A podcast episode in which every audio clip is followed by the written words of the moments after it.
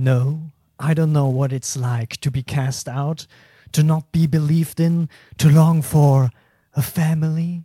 All those years in the shadows, I thought no one else knows what this feels like, but now I see I was wrong. Und mit diesen sehr edgy Worten äh, begrüße ich euch zu einer neuen Folge Film Joker. Natürlich von einem Bösewicht gesprochen und ich kann schon mal vorweggreifen, die äh, Filme, über die wir reden werden, featuren teilweise ein paar sehr gute Antagonisten. Ähm, der Antagonist der heutigen Folge, Dennis. What the fuck? ja, danke. Schön, äh, schön, dass du da bist, Tobit. Freut mich, dass du auch da bist. Äh, woher, woher war das Zitat? War es aus Ah, fuck, ich will, ich will mich bei sowas auch nicht blamieren, aber ich bin richtig schwierig, ich bin richtig schlecht darin, äh, Zitate zuzuordnen. Mhm, am mhm, ehesten. Mhm. Sag mal, gib deine Schätzung. Also ich weiß ja, dass es von Antagonisten ist. Das heißt, ja. am ehesten hat es, würde es für mich passen, wenn ich ehrlich bin, zu äh, Rumpelstilzchen aus Schreck. Absolut falsch. Ja, habe ich mir schon gedacht. Und bei deiner Review habe ich eigentlich gedacht, dass du es direkt weißt. Kannst du es nochmal? Okay, wir meinen es was ganz Besonderes. Das erste Mal in der Filmjoker-Geschichte. Kannst du das Zitat nochmal vorlesen? Okay. No, I don't believe what it's like to be cast out, to not believed in, to not be believed in, to long for Punkt, Punkt, Punkt, a family, Punkt, Punkt, Punkt, all those years in the shadows. I thought no one else knows what this feels like. But now I see I was wrong. In einer komplett anderen Stimmlage. Mm. Also to not be believed in. Ja, das müsste eigentlich dann aus äh, Rise of the Guardians, ja, der Boogeyman gewesen sein. Ja. Ähm, 100 Punkte an Haus Dennis. Dum, dum, dum, dum. Ähm, danke, danke dafür. Äh, ja, wir, wir machen heute eine Dreamworks-Folge. Äh, das hast du ja gerade schon kurz angedeutet. Das ist jetzt unsere vierte Dreamworks-Folge mhm. auf unserer sieben beziehungsweise acht Folgen umfassenden Dreamworks-Reise. Wie viele es am Ende wirklich werden, wissen wir noch nicht. Mhm. Ähm, und die ersten drei Folgen habe ich mit Theresa zusammen gemacht. Jetzt habt ihr euch vielleicht gewundert, warum Theresa auf einmal so anders klingt. ähm, der, der, der, Name beginnt noch mit T, aber sonst hat sich das ein bisschen was geändert. Geblieben. Ähm, O-B-I-T. Ne, sonst nicht. Wir beide werden auch die restlichen DreamWorks-Folgen ja zusammen machen. Ja. Theresa hat sich leider dazu entschlossen, äh, dass sie keine Lust mehr auf die DreamWorks-Filme hat. Sie hat damit leider gar nicht connected. Und da wir das hier natürlich immer alles noch mit äh, mit, mit Freude, Spaß und Leidenschaft machen und nicht mit finanziellen oder anderen Verbindlichkeiten, äh, ist es natürlich an erster Stelle am wichtigsten, dass es uns äh, Spaß macht und da soll natürlich niemand irgendwie sich äh, über 50, 60 Filme gefühlt mit einem Thema auseinandersetzen, wo man einfach nicht so connected.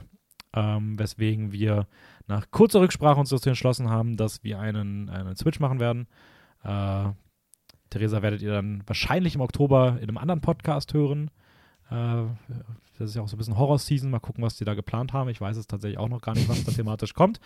Aber wir machen auf jeden Fall die DreamWorks-Filme fertig und haben heute dann sozusagen die nächsten sieben in petto. Du hast dafür, wenn ich mich nicht ich. täusche, sogar ein paar der in Folge ja. 1 bis 3 bereits ja. besprochenen Filme nachgeholt, einfach um auch eine gewisse Expertise aufzubauen. Also das Ding ist ja auch, äh, als wir das abgesprochen haben, war ich sowieso krank und heiser, also konnte ich nicht anderes tun, als äh, irgendwie Filme anzuschauen. Dementsprechend habe ich, ich glaube, die Shrek-Filme, ausgenommen vom ersten, weil ich den sehr gut kannte, habe ich alle nachgeholt. Dann noch Madagaskar 1 und 2, How to Train Your Dragon.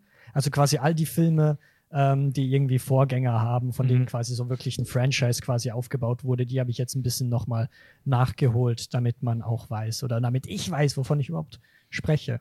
Ich muss aber auch sagen, ich freue mich so ein bisschen, dass ich einspringen durfte, weil ähm, als ich so ein bisschen durch die Filme geschaut habe, ist mir aufgefallen, also gerade in der heutigen Folge kannte ich eigentlich schon fast alle Filme. Ich glaube, sechs von sieben Filme habe ich tatsächlich schon mal gesehen.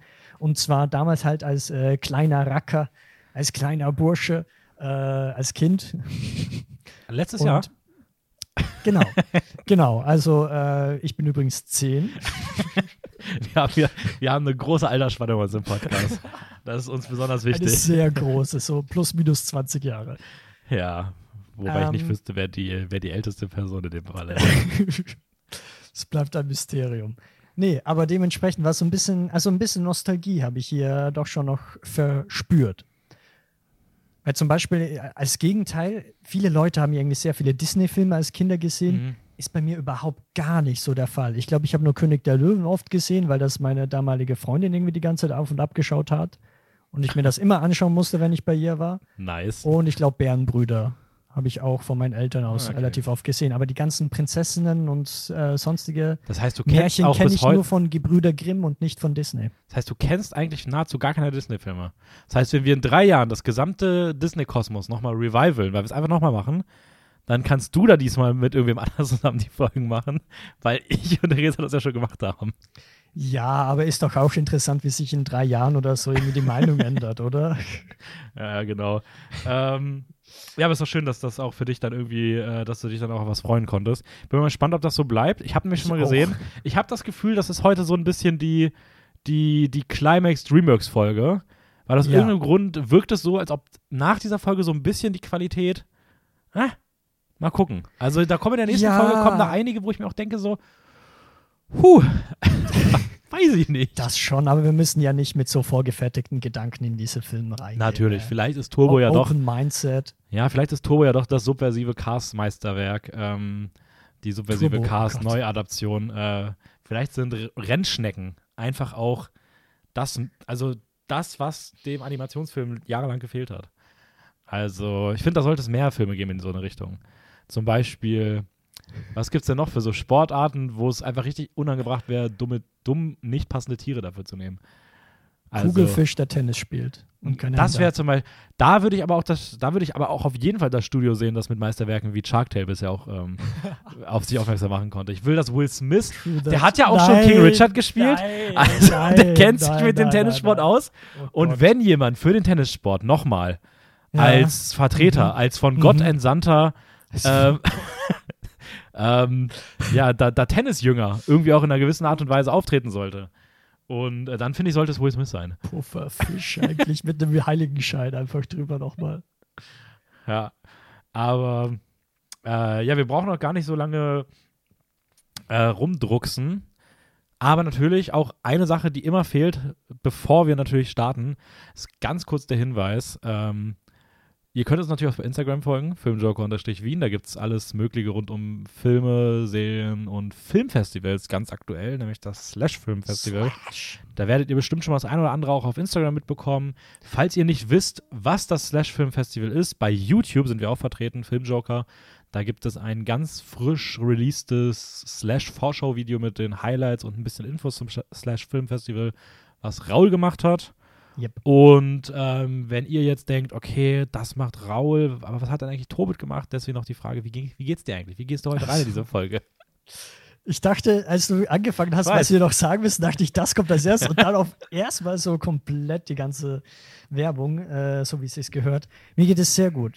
Äh, ich komme gerade erst vom Möbel aufbauen und so Zeug, dementsprechend tun mir meine Finger noch ein bisschen weh oder sie tun nicht weh, aber weißt du, kennst du dieses Gefühl quasi Nein. in den Fingern, unter den Fingerkuppeln, so wo du merkst, die Ah, haben ja. jetzt gerade Mhm. gearbeitet. Ja, doch, Die haben jetzt gerade gearbeitet, schweißgebadet sind sie rausgekommen, Blut verschmiert. Das ist und, eine absolute ähm, Lüge. Ich sehe die Hände, die sehen aus, als hätte da nichts mitgemacht wurde. Da ist noch Nagellack drauf. äh, nee. Dementsprechend äh, ein bisschen müde in Anführungszeichen, aber prinzipiell eigentlich sehr wunderbar, weil man sich irgendwie auch so effektiv gefühlt hat. Ja, Effizient. das, ja, und nach irgendwas auch, aufbauen und so. Und das auch schon so bis zum Mittag des, Mittag des Tages. es ist 14 Uhr und ich bin Ja. schon seit 8 Uhr morgens wach. Dennis, ich habe einen guten Tagesablauf. seit Jahren ja, habe ich den schmerzlichst vermisst. Aber wie geht's dir, Dennis? Äh, ich bin nicht seit acht Wann bist du aufgewacht? Ich bin aufgewacht tatsächlich um 9.10 Uhr. Also Das ist auch, auch nicht schlecht. Ist auch nicht schlecht. Bin auch zufrieden. ne? Hab dann ein bisschen gechillt, gefrühstückt, paar Sachen erledigt. War heute Morgen schon bei der Polizei. Jetzt denkt man sich so, was? Warum war der bei der Polizei? Ah, ich Ich- denke mir schon wieder. Ja, es ist tatsächlich mal wieder nichts Cooles, sondern ich bin nur Ach kurz so. hingegangen, weil dort der Raum ist, in dem man das Foto abgibt für die E-Card. Echt? Das- Bei der Polizei? Ja, ja. Es gibt Ah, mehrere Stellen und ich habe mir halt eine ausgesucht, die in der Ah, Nähe okay, ist und das ja. war anscheinend eine Polizei. Und ich bin dann, ich stand da wieder vor und war so, ah, die hatten wieder keine Tür. Da gab es wieder keine Tür, gab es nur so einen Durchgang für Autos und da stand aber die Hausnummer rüber. Und das Ding ist, letztes Mal, ich war damals, als mein Fahrrad letztes Jahr geklaut wurde, schon mal bei einer Polizei. Mhm. und da war eine Tür und so ein Durchgang. Und da bin ich bei der Tür rein und da war niemand. Und da habe ich 20 Minuten gewartet, da war niemand Und dann bin ich rausgegangen und bin durch das Tor gegangen, als da jemand anders reingegangen ist, bin ich schnell mit durchgeschlüpft, was man anscheinend nicht machen sollte. ähm, und bin dann einfach so in, das, in dem Polizeigebäude Ist rumgelaufen. Nagel losgegangen, alle. Nee, aber es waren auf jeden Fall irgendwann Leute sehr verwundert, wie ich denn in dieses Haus geschafft hätte. Und mit dem Verweis, ich solle bitte wieder in den anderen Raum gehen. Ähm, deswegen war ich da heute sehr vorsichtig und war Ja, die ganze Zeit so, dass klar. ich dachte, hm, jetzt bin ich hier schon wieder in so einem Polizeigebäude einfach drin. Ist das okay? Aber ab irgendeinem Punkt waren dann, es war so ein bisschen wie in der Uni, es waren so überall so, so, so Schilder, so mit so einem Pfad, wo man langgehen muss, wenn man zu diesem Mm. E-Card-Raum will. Das wirkt auch alles sehr provisorisch. Also ich habe nicht das Gefühl, dass das immer so ist, sondern dass die das jetzt mal aushilfsweise machen, weil die Zettel waren so per Hand geschrieben und so mit Tesafilm angeklebt.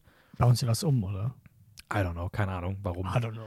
Das wirkte, der Raum hieß auch Raum 1, 2, 3. Kannst du mir auch nicht erzählen, dass, da, Zwei, drei. Dass das äh, nicht auch irgendwie einfach nur so irgendwas hingeschriebenes ist. Und ja, das habe ich heute Morgen gemacht, deswegen habe ich mich auch recht, fühle ich mich auch recht produktiv. Ähm, ich habe einen Comic schon fertig gelesen heute. Wow. Da bin ich auch sehr stolz drauf. Den habe ich jetzt auch länger gelesen. Irgendwie fast 500 Seiten hatte. Und äh, jetzt freue ich mich auf diese, auf diese äh, Podcast-Aufnahme heute. Ja. Und besonders habe ich mich gefreut auf den vierten Ausflug ins Shrek-Franchise. Nämlich Shrek Forever After. Shrek Forever After heißt der im, Mhm. ähm, im Englischen.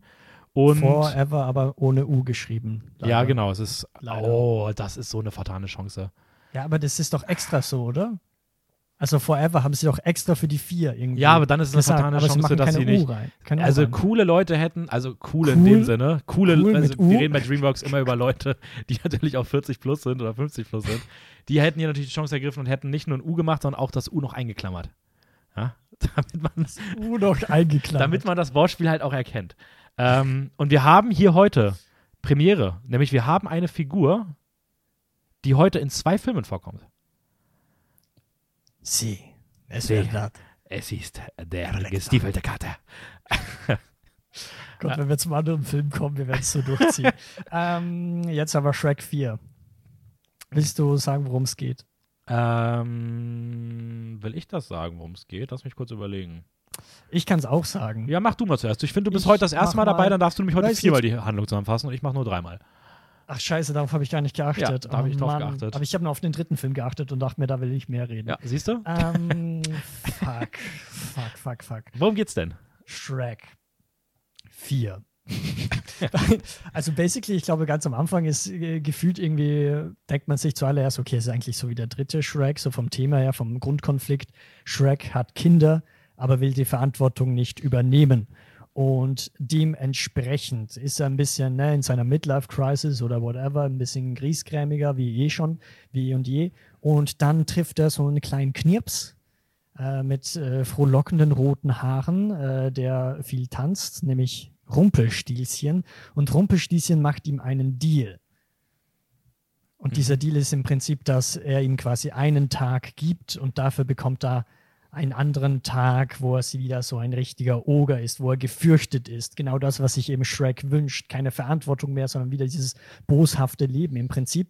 Das Ding ist aber, Rumpelstilzchen klaut nicht nur irgendeinen Tag, sondern den einen Tag, an dem Shrek geboren ist und dadurch entsteht etwas komplett Wildes, was wir irgendwie heutzutage ironischerweise schon kennen durch das Multiversum und so weiter, nämlich entsteht eine komplette Parallelwelt und Shrek äh, weiß nicht mehr, wo vorne und hinten ist, seine Freunde erkennen ihn nicht wieder und die haben auch teilweise ganz andere Charakterzüge und so weiter und so fort und dementsprechend muss sich Shrek erstmal orientieren, was geht hier los und wie kann er dafür sorgen, dass alles wieder so ist, wie es war, denn wir wollen keine Veränderung.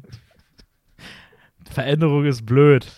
Ähm, ja, sehr schön, dass du äh, Shrek hier auch direkt ins MCU eingeordnet hast an der Stelle. Ja, ne? ähm, der, der grüne Peter Parker. Ähm, und Peter Parker.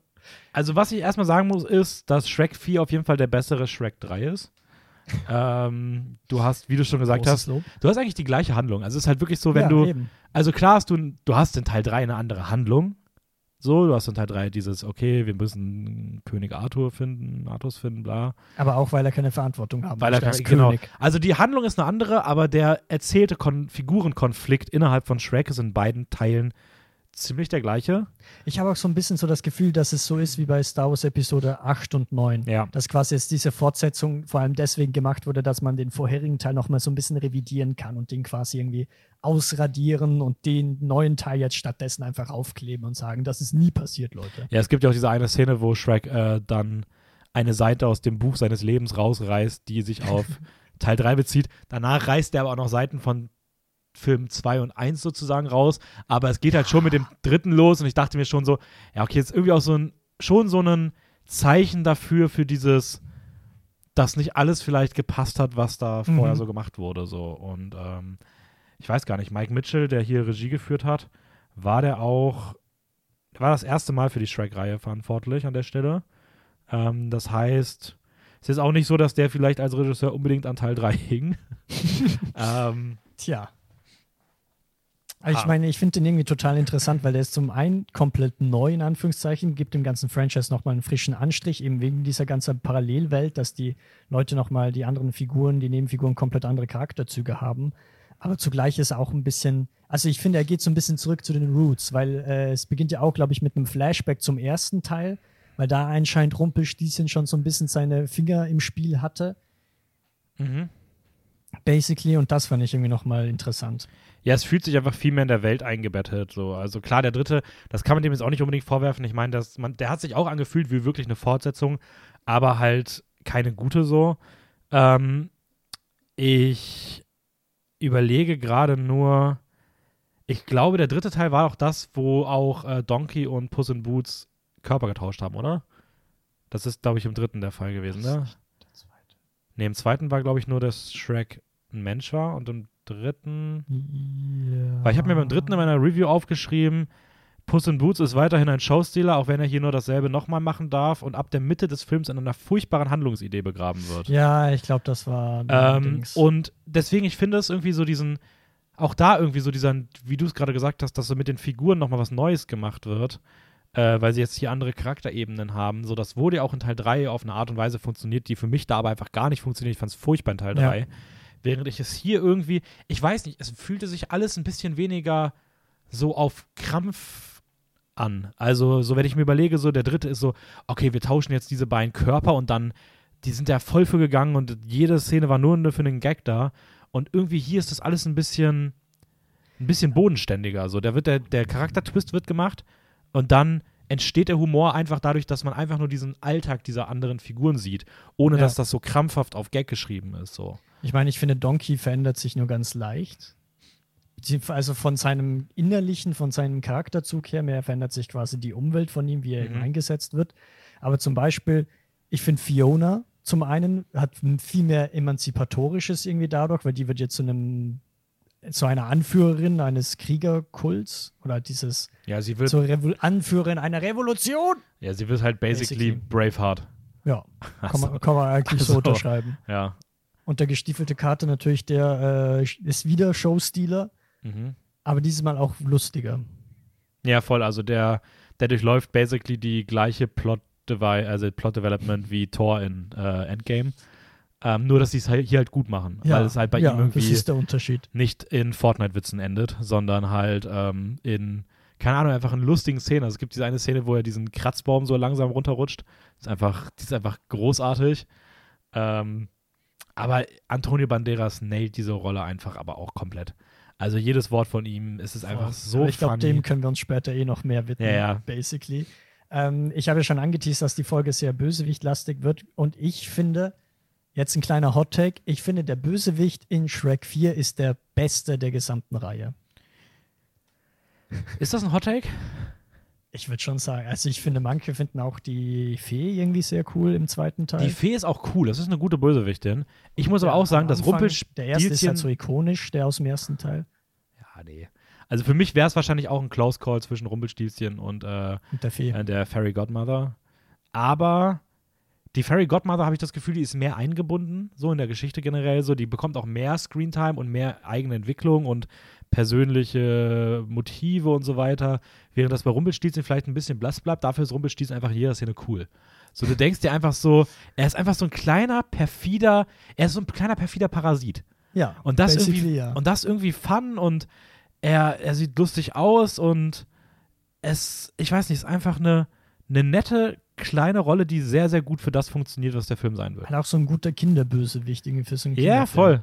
Also, ich muss, also wenn ich eine Kritik an dem vierten Teil sagen müsste, den ich tatsächlich sehr dicht an der Qualität des ersten beispielsweise finde, Mhm. ähm, ich sehe gerade hier noch aufgeschrieben, äh, dass äh, Rumpelstilzchen ein kleiner, nerviger Kotzbrocken ist.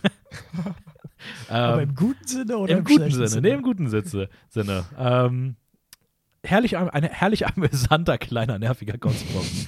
ähm, anyways, äh, ich finde ein bisschen schade an dem Film, dass es sich nicht so anfühlt wie.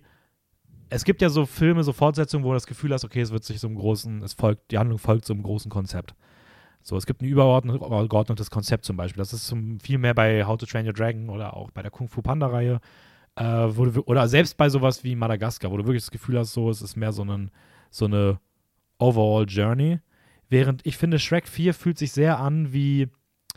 Wir haben eine Geschichte, wir erzählen die, aber so eine richtige Konsequenz für die große Geschichte hat es nicht, weil der Film am Ende ja auch eigentlich so zu einer, zu einer Stelle zurückspringt, wo dann eigentlich so die Devise ist, Shrek hat seine Lektion gelernt Ja. und sonst hat sich nichts an der Welt geändert. Also es geht quasi nur um Charakter Shrek, basically. Ja, voll. Also, wäre es ein Anime, würde ich sagen, das war eine komplette Fillerfolge. Also, du kannst die gefühlt rausstreichen, weil wenn der, wenn dieser eine kurze Konflikt auf dem Geburtstag einfach, wenn man sagt, der hat halt nie stattgefunden, dann hätte es Ja. das nie gebraucht so. Also, Ich finde, es kommt auch drauf an, wenn fünfter Shrek-Teil kommt, und ich gehe sehr stark davon aus, dass das so das äh, der Fall sein wird, äh, dann kommt es eben auch ein bisschen drauf an, wie Shrek da dann charakterisiert wird. Also wenn er jetzt noch einmal als verantwortungsloser äh, Monster irgendwie dargestellt wird, dann denke ich mir so, okay, wir hatten jetzt im vierten Teil komplett diese Charakterebene nur für ihn. Äh, das wäre dann ein bisschen schade. ja, voll. Also, gerade vielleicht auch, es ist halt wirklich, also, wie du schon gesagt hast, es wirkt halt wirklich ein bisschen so wie Star Wars Episode 8 und 9. Weil du so ein bisschen das Gefühl hast, sie wollten so diesen Charakter, diese Aber im Charakterentwicklung. besseren Sinne als wie bei Star Wars Episode 8. und Ja, du hast hier halt zumindest einen guten Film. Ja. Ähm, nee, aber du hast halt so ein bisschen so dieses, äh, Burn! burn, Star Wars, burn! äh, du hast halt hier zumindest so ein bisschen dieses Gefühl, dass sie so für dieses Ding gehen wollten, von dieser Charakterentwicklung hin mit diesem, als Vater hat er irgendwie so, ihm fehlt halt dieses Verantwortungsgefühl und er will sich nicht irgendwie um seine Familie kümmern. Und als ob sie das so in einmal in einem Film gut machen wollten. Und dass der, dass Ja. die selbst für sich auch erkannt haben, ja, okay, wenn so Leute immer wieder unsere Reihe gucken, der dritte Film ist sehr unbeliebt, lass das nochmal vernünftig machen, weil ich würde fast behaupten, du kannst nach Teil 2 direkt Teil 4 schauen. So zumindest, wenn du es rewatcht. Ähm, und du hast dann halt, Ich glaube, nur am, am dritten Teil ist doch dieses Baby, kommt das allererste Mal, das Baby-Thema auf, oder? ja, aber wenn du halt einfach So, nach dem zweiten Teil sagst, jetzt hat er halt Kinder bekommen. Jetzt hat er drei Kinder, So, ja. dann. Ich meine, das wird ja auch am Anfang von Teil 4 introduced. Du siehst ja am Anfang, Oh, wie ja, sie stimmt. so reingehen und dann de denkst du dir so, ja, okay, ich sehe jetzt gerade, dass sie ganz frisch Kinder haben. So. Also, und er ist dann, und ab dann macht er wirklich, wie du gesagt hast, die gleiche Figurenentwicklung gefühlt durch, wie in Teil 3. So, deswegen, also, Yep. ja. Ähm, wie viele Sterne würdest du dem, äh, dem vierten geben? Ich bin tatsächlich bei, nicht bei vier, sondern bei dreieinhalb. Insgesamt. Da würde ich mich auch einsortieren. Bei hohen dreieinhalb würde ich mich da äh, einsortieren. Da tobelt gerade ein bisschen mit dem Wasser. Ähm, aber hast gut getroffen. Ähm, Danke. hast du noch, hast du dem Film noch was hinzuzufügen? Nee, Okay, dann. basically, Ähm, also ich würde nicht den besten der Reihe sagen, der beste der Shrek-Reihe. Weiß nicht, ob du den, ich, den da in einem Top 3 Shrek-Film. ja, gut, sagt auch wieder nichts aus. Aber keine Ahnung, bei mir ist es tatsächlich so, ich glaube, bei dir ist ja der zweite ganz weit oben, der zweite Ja. Shrek-Teil, und bei mir sind sie irgendwie alle so auf einer Ebene, 1, 2 und 3 tatsächlich. Weil der zweite war mir ein bisschen eins, zwei zu und viel. vier. 1, 2 und 4, ja, genau, das meinte ich. Ich ich hab's schon, ich hab's schon angepasst, Dennis. Okay. Ich habe schon den dritten weggeschoben. Ja, okay, sehr, sehr gut. äh, ich war gerade ganz kurz ein bisschen panisch. Aber hey, ist okay. Ähm, es ist okay. Ein Film, den man nicht unbedingt wegschieben muss. Nennt sich Megamind. nennt sich Mega Man. Megamind. Ich finde, den muss man immer irgendwie so laut ausschreien oder sowas. Megamind. Weil Das- der Name ist verdammt cool. Der Name ist schon sehr, sehr Megamind. cool, ja. ja. Das ist auch ein Film, auf den ich mich schon lange gefreut habe. Weil den, also ich muss ehrlicherweise sagen, ich kannte aus der heutigen Folge im Vorhinein lediglich Kung Fu Panda 2 und aus ganz, ganz vergangenen Zeiten von irgendwann mal äh, Puss in Boots. Alles andere habe ich noch nicht Ah, gesehen. okay. Und Megamind war aber so ein Film, wo ich schon immer wusste, dass ich den gerne mal sehen wollen würde. Fun Ähm, Fact, das war einer meiner ersten Netflix-Filme. Ernsthaft. Ja, also die, auch, die ich auf Netflix gesehen habe im Prinzip. Ist ja Megamind? Megamind. Da gab es den noch auf Netflix, Mensch. Das ist ja Und Fight praktisch. Club, glaube ich. Megamind und Fight Club. Ja, Ja. Gute Kombi. Am gleichen Abend, hintereinander weg. Inspir ein, Gutes Double Feature. eins inspiriert vom anderen.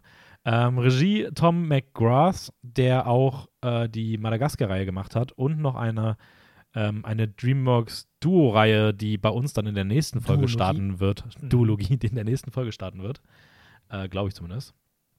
Und es ist basically eine etwas andere Geschichte, wie man es auch aus sowas wie Incredibles kennt. kennt. Du hast also Superhelden, ähm, hier genannt Metro Man, der, äh, ja, der in dieser Stadt lebende Superman-Ersatz, so ein die bisschen. Stadt heißt Metro City, oder? Metro City müsste das sein, Mhm. ja. Ich war mir auch gerade nicht, nicht, war mir gerade nicht sicher, ob es Metro City creative. oder Metropolis ist. Aber äh, Metro City war es. Ähm, und du hast Megamind, einen Villain. Wir haben ja einen Villain als Protagonisten, einen Mhm. Bösewicht, der bekannt ist für seinen Kampf gegen Metro Man und der eines Tages Metro Man umbringt und dann ohne Held dasteht, der ihm gegenübersteht und äh, an seiner eigenen Existenz und an seiner eigenen äh, Legitimation als Supervillain zweifelt und deswegen auf die Idee kommt, alles daran zu setzen, jetzt nochmal einen Helden zu kreieren, der ihm ebenbürtig ist, damit man dann ihn wieder als großen Villain präsentieren kann. Ähm, genau, das ist eigentlich basically die Geschichte. Will Ferrell spielt die Hauptrolle, spricht Megamind. Und äh, sonst kennt man noch Brad Pitt als Brad. Metro Man. Und natürlich, wer nicht fehlen darf, Jonah Hill als ähm, Stalker-Freund von der weiblichen Hauptfigur, die basically genauso aussieht wie eine sehr zentrale Figur im zweiten Incredibles. Also ich finde, die haben sich sehr doll aneinander inspiriert. Ich weiß nicht, hast du Incredibles Oh, 2 ich gesehen? glaube schon, aber ich habe gar keine Erinnerung an den zweiten Teil. Den ersten habe ich öfter gesehen. Bist du auf Megamind gerade auf der Letterbox-Seite? Oui. Okay, dann äh, sag du doch mal, wie du den Film fandest und ich zeige dir gleich ein Bild, äh, das ich mal kurz raussuche von der Figur, die ich aus Von- Incredibles ach so, aus 2 meine. Incredibles. Ähm, ja, Megamind selber, ich finde, der ist irgendwie so ein Produkt seiner ganz typischen Zeit. Also Superhelm, Blockbuster, Kino und dreht das alles erstmal auf den Kopf, wobei der natürlich ein bisschen früh dran ist. Äh, das kann man ihm auf jeden Fall irgendwie nicht abstreiten. Ah ja, ja, ja, ja, hat schon Die sehen sich schon, die sehen sich schon ähnlich. Also googelt mal, geht mal auf die Megamind-Seite bei Letterbox, falls ihr Letterbox habt. Wenn nicht, ist eh schlecht. Und danach googelt mal Downloadet es euch. Und danach googelt einfach mal Evelyn Deaver, ähm, geschrieben Gott. D-E-A-V-O-R, schon also der vor, aber äh, die sieht sehr, die sieht sehr ähnlich aus. Aber anyways. Ähm, Ja, ich finde halt Megamind vor allem deswegen lustig, weil er sich einfach über die Konvention des Superhelden-Genres lustig macht und halt äh, ein bisschen aufzeigt, wie dämlich die teilweise sind oder generisch sozusagen. Und äh, aber er bricht sie jetzt nicht wirklich. Ich finde, er stellt einfach alles nur kurz auf den Kopf und that's it. ja, also genau, also ich finde auch, dass er so die, die Aber Konvention nicht wirklich bricht. Da würde ich dir auch schon zustimmen. Es ist schon so, du weißt schon ungefähr so grob, auf was es immer so hinausläuft. ja, ja. Aber ich finde, er macht es dann doch auf so eine, er macht es immer so ein bisschen anders, als man es vielleicht erwarten würde. Ich finde es ja generell irgendwie so interessant, weil ich habe so das Gefühl gehabt, von der Dramaturgie her, der Film ist irgendwie so in drei, gut, drei Akte geteilt, ja, wie Übel selten. sehr viele Hollywood-Filme. Kommt ganz, ganz selten Aber vor. halt, du hast ja diesen ersten Akt quasi erstmal Einleitung, Megamind ist der Bösewicht, dann ein Plotpoint, äh, Metro Man stirbt, dann muss er eben was Neues quasi kreieren und dann kommt nochmal so ein Plotpoint gefühlt und dann ist nochmal quasi alles irgendwie anders gesetzt, wer ist gut, wer ist böse, ähm, wer ist quasi im Licht der Öffentlichkeit und wer im Schatten. Und das mochte ich zumindest dramaturgisch sehr gerne. Und ich fand den Film generell eigentlich unterhaltsam und charmant. Ja, also ich fand ihn auf jeden Fall auch sehr, sehr unterhaltsam. Ähm, ich muss aber auch sagen, ich mochte generell die Entwicklung der Geschichte, wie so diese Switches zwischen Gut und Böse passieren. Weil ich finde irgendwie schon, dass er das irgendwie auf eine Art und Weise macht, die keine Ahnung, also die mich schon in den Momenten immer so gedacht habe, wo ich so dachte, ah, okay, so, ich finde es interessant, dass jetzt, dass jetzt diese Heldenfigur auf die und die Art und Weise dann doch vielleicht böse wird und auch, wie sich das in einer gewissen Art und Weise äußert. Also ich finde schon, dass der Antagonist sich, der dann, der, der, der richtige Antagonist, der dann kommt, ähm, dass der sich schon irgendwie so verhält, wie ich es nicht immer erwarten würde. Also, da gibt es so ein paar Szenen, wo ich mir denke, so, ah, okay, sie gehen schon dafür, dass er jetzt hier auch einfach mal nicht auftaucht, sondern einfach zum Zocken noch zu Hause chillt. Oder dass eine Heldenfigur, die später nochmal wiederkommt, dann doch aber irgendwie, sie kommt zwar wieder, aber so eine richtige Relevanz hat sie dann eigentlich doch nicht. Aber sie wird dann doch irgendwie nochmal aufgegriffen, aber es ist dann doch nicht so, wie man denkt. Also ich finde schon, dass die das irgendwie teilweise ganz cool einbauen, so. Mhm. Ähm, das hat natürlich viele Anleihen auch an Incredibles. Ja. Ähm, aber, aber, schon. Ich, also ich finde, man kann ihn schon mit Incredibles vergleichen, liegt natürlich auf der Hand, aber ich finde, dass er genug Eigenständigkeit irgendwie hat. Ja, voll. Ich Im Vergleich zu Incredibles, weil Incredibles hat ja ein ganz anderes äh, Motiv irgendwie. Ja, voll, aber ich finde auch, er dreht die Sachen dann auch teilweise ein bisschen um und das ist irgendwie schon so komplex, das irgendwie auch so auseinander zu, zu, zu basteln, wie das genau ist. So, weil ich finde zum Beispiel, so Spoiler jetzt für Incredibles, aber das ist Incredibles als Bösewicht Syndrome, der ein Fan von Mr. Incredible ist, ihn entführt und dann den Plan hegt, eine Maschine zu erfinden, die eine Stadt angreift und er diese Maschine steuert, einen Kampf mit dieser Maschine inszeniert, um diese Maschine dann zu besiegen und der größte Held zu sein. Und dann hast du in Megamind, und jetzt ein paar kleine Spoiler irgendwie sozusagen, ich versuche es so mhm. vage trotzdem wie möglich zu halten, hast du irgendwie so eine Geschichte, wo eine Syndrome-ähnliche Figur ist, die aber sich, die, die jetzt nicht irgendwie der Held sein will, sondern offenkundig böse sein möchte, beziehungsweise es ihr eigentlich scheißegal ist. Ja. Ähm, die dann aber auch in einen inszenierten Kampf mit hineingezogen wird, die von dem eigentlichen Bösewicht kommt, der auch eine Maschine baut, aber nicht diese Maschine baut, um damit gegen die gekämpft wird, sondern die Maschine baut, damit er in der ist.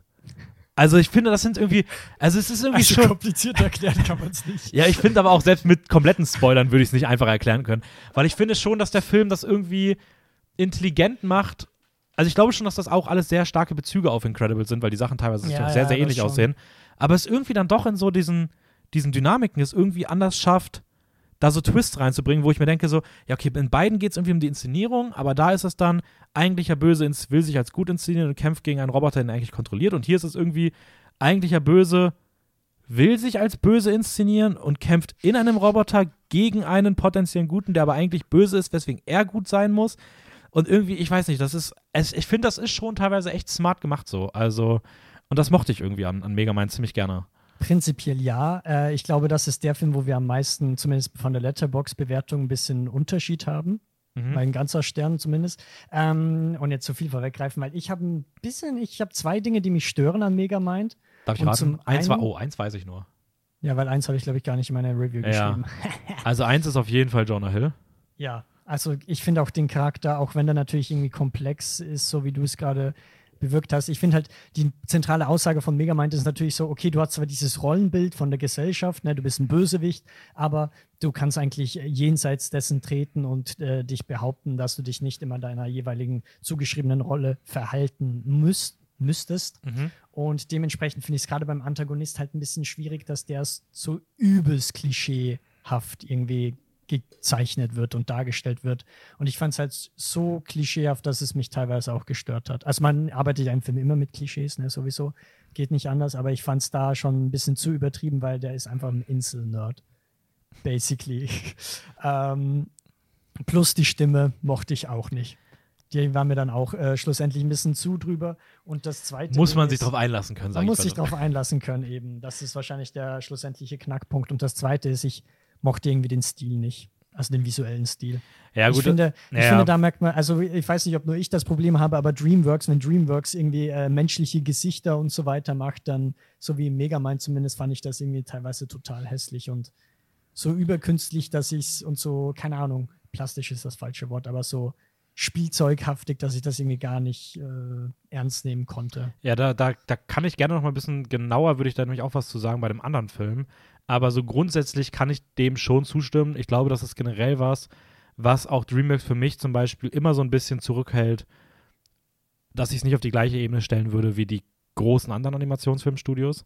Unabhängig der Storyqualität, einfach weil ich das Gefühl habe, dass, dass. DreamWorks immer im, oder in vielen Filmen ähm, im Visuellen etwas so rückhängt, beziehungsweise auch sehr schnell ein wenig outdated wirkt. So, also ich Ja. glaube, für die jeweiligen Zeiten ist das immer gut, aber so zehn Jahre später denkt man sich schon so, boah, es sieht schon aus, als ob er so 30 Jahre alt ist.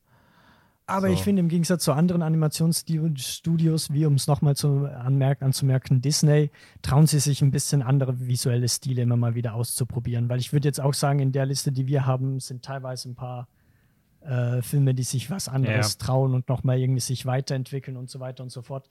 Ich finde halt, DreamWorks sieht besser aus, wenn es sich um Tiere handelt oder sowas. Ich weiß nicht, und die dann ein bisschen karikaturhafter irgendwie gezeichnet werden. Also zumindest bei den sieben, die wir jetzt besprechen werden. Ob ich- Shark Tale will ich jetzt nicht ansprechen oder den anderen äh, mit den Rattendings, Mäusen.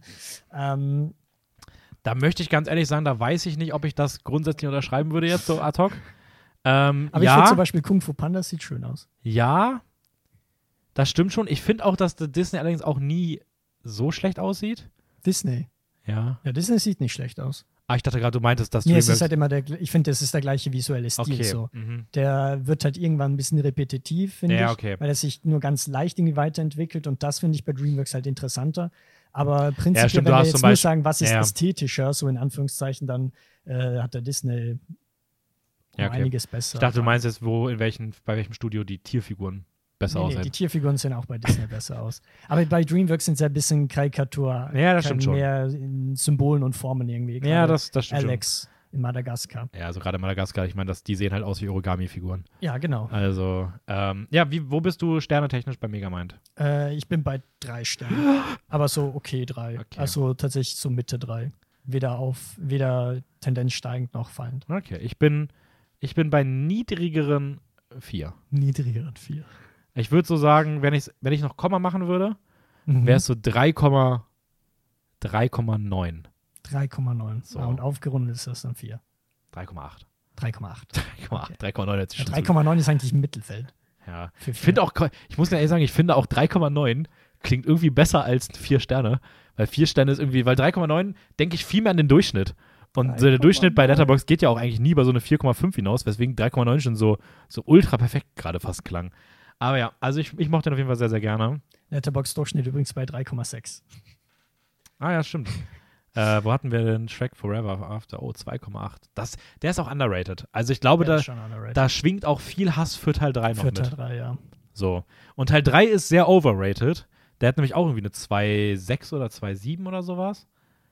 2,7. Und ich glaube, da schwingt noch sehr viel Liebe für Teil 1 und 2 mit, weswegen Leute da sich nicht getraut haben, den niedriger zu bewerten. Weil dass die beiden nur 0,1 auseinander liegen, das ist eine absolute Frechheit. Ich würde sagen, ein Film, der auch bei Letterbox ein bisschen underrated ist, mit 3,6 Sternen im Absolut, Durchschnitt, ist ähm, eine weitere Fortsetzung, ein zweiter Teil. Irgendwie die zweiten Teile sind irgendwie immer nicht schlecht bei DreamWorks, finde ich. Die Rede ist nämlich von Kung Fu Panda 2 aus dem Jahr 2011 von Jennifer Hugh Nelson. Mhm. Hat auch den dritten Teil gemacht. Interessant und anscheinend auch Love, Death and Robots irgendeine Folge. Okay, cool. Ähm, worum geht's da? Ich bin wieder dran. Du bist wieder dran. Ich möchte aber ganz kurz noch sagen, weil du gerade Jennifer äh, Drew Nelson erwähnt hast. Äh, die hat unter anderem auch ähm, die großartige Folge Pop Squad in der zweiten Staffel Love, Death and Robots so. äh, animiert, beziehungsweise Regie geführt. Ähm, für mich die beste Folge der zweiten Staffel. Ähm, und seitdem habe ich mir tatsächlich ihren Namen gemerkt. Es ist vollkommen crazy, aber ähm, ja, die, das noch kurz zu ihr. Ich finde es interessant, dass sie den zweiten und den dritten Teil von Kung Fu Panda gemacht hat, weil ich finde, die stehen sich ein bisschen im Widerspruch tatsächlich. Anyway, Das werde ich nochmal genau analysieren, wenn ich den dritten nochmal schaue. genau. Ist, glaube ich, nächste Folge. Ja, nicht zu viel versprechen. Irgendwann demnächst Irgendwann, dran. irgendwann. Ähm, jedenfalls, Kung Fu Panda 2 handelt natürlich wieder von Poe und äh, seinen Freunden, den Furious Five, die äh, Kung Fu gemeistert haben und jetzt im Prinzip das Land beschützen. Ich weiß gar nicht, ob es irgendeinen Begriff für das Land gibt. Anyway, jedenfalls kommt so eine ganze Räuberbande von Wölfen, die äh, Musikdorf irgendwie angreift. Ganz interessantes Ding. Und dahinter steckt nämlich ein neuer großer Bösewicht, ein Antagonist, nämlich Lord Shen erstmal cooler Name, aber auch noch cooles Design. Der ist nämlich ein weißer Pfau, Mhm. der verdammt cool aussieht. Und das Ding ist, er ist natürlich nicht irgend nur äh, nicht irgendein dahergelaufener Bösewicht, sondern tatsächlich steht er irgendwie in Verbindung mit Poe selbst. Und Poe äh, will also quasi ihn bezwingen, um dann Informationen zu erhalten, was ist eigentlich mit seiner Vergangenheit, wer sind sein, seine Mutter und sein Vater, was hat es mit all dem auf sich, warum hat er bis dato noch nie einen Panda gesehen, Fragen über Fragen. Ja, Die der Film beantwortet. die der Film beantwortet. Ähm, genau, ich finde, ähm, ich finde, der Film fühlt sich weitaus mehr so in der, also es geht ja dann auch darum, dass Lord Chen, äh, ich glaube, es ist, äh, er will China einnehmen.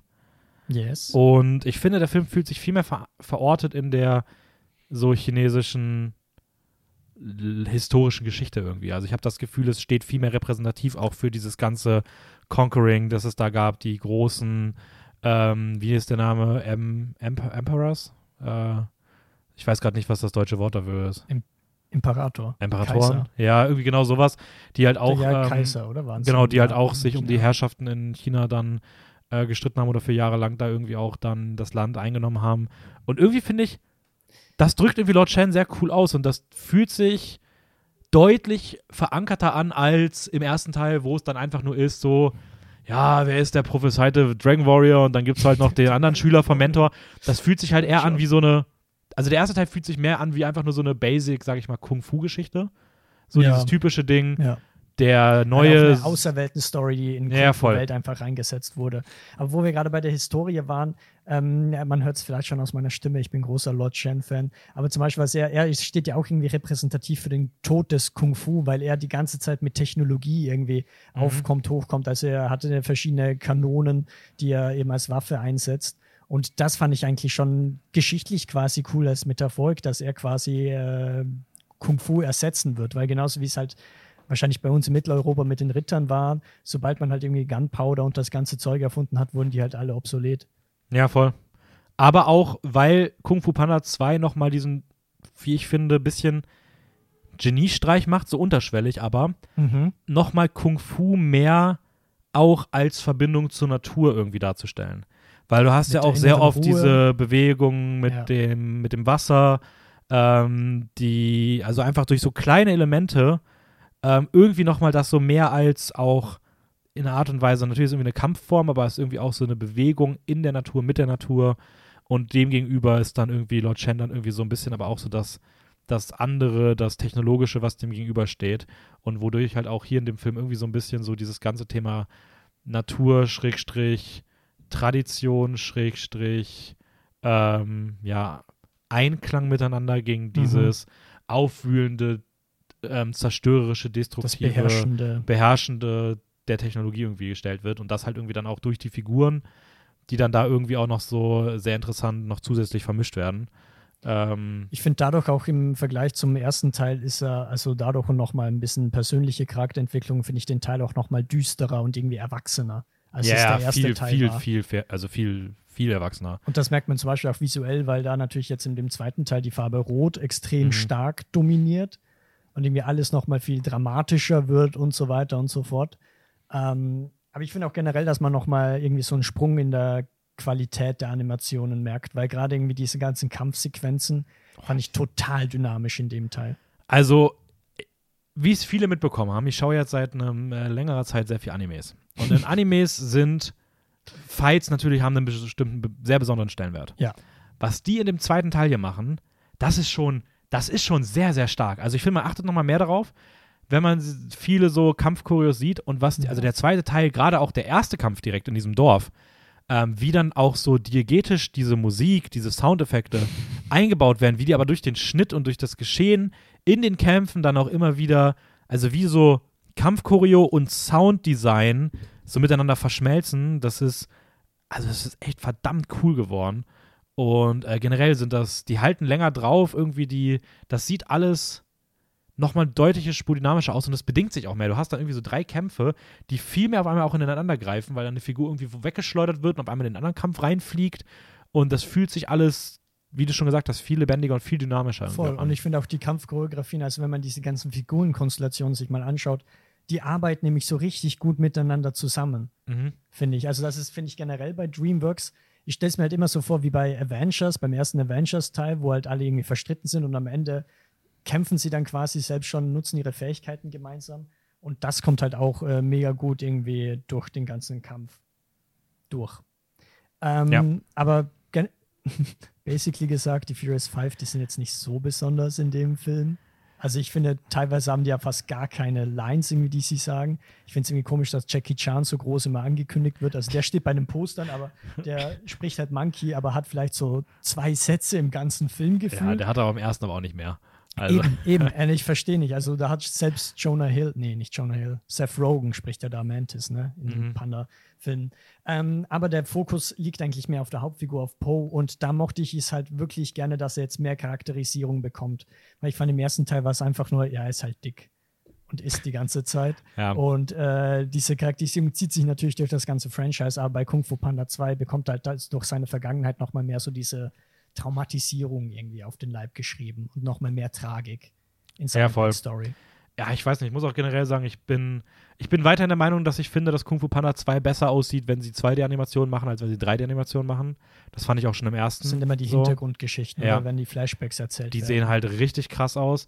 Ich finde auch hier weiterhin, das ist nämlich das, was ich meinte. Ich finde, so der Film zeigt so das Problem der DreamWorks-Animation, nämlich, dass diese Computeranimationen sehr schnell halt dated aussehen. Weil wenn du halt dann so dir diese Background-Stories anguckst, die dann halt 2D animiert sind oder Zeichen, eher so diesem Zeichentrickstil entsprechen, Ja. das sieht halt auch heute noch unfassbar gut aus. Das hat halt nochmal mehr Charme. Während diese Computeranimationen, du halt heutzutage schon weißt, ja, okay, das, da ist die Technik schon so viel weiter, das sieht so viel besser heute aus, das altert dann nicht so gut. Und das finde ich ein bisschen schade. Aber darüber hinaus, ich finde Shen einfach einen herausragenden Ja. Bösewicht. Das wäre eh der nächste Punkt, wo ich gerne zugekommen wäre. Äh, Lord Shen, gesprochen von Gary Oldman. Oh, ich liebe Gary Oldman. ja, er macht das schon. Er gibt ihm einfach so eine, ich weiß nicht, ich kann es auch gar nicht sagen, einfach jeder Blick von Lord Shen ist so bösartig und er ist so Hat ein auch Sa große, böse Augen. Er ist auch so ein Sadist und es passt so gut zu diesem V, weil der immer so leicht den Kopf auch so ein bisschen schief hält, die Augen groß und Also du meinst zum Tierpfau? Ja, dem Tier V, ja. Also mit den Buchstaben.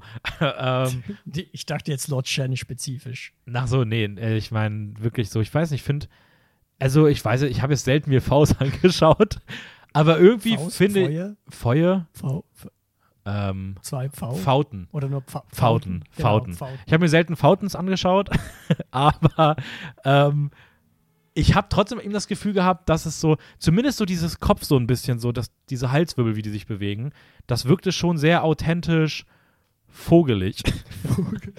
Und irgendwie, Der Vogelexperte Dennis hat gesprochen. Es ist vogelig. ähm, Ja, und ich mochte auch sehr, wie Shen so ein bisschen so ein Anti-Bond ist. Anti-Bond-Villain.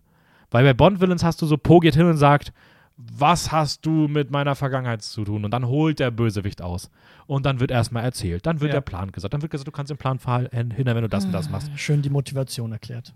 Genau, und Lord Shen ist so gar nicht. Po sagt, was ist mit, also was ist mit dir? Shen sagt, sage ich dir nicht und versucht ihn einfach die ganze Zeit zu killen.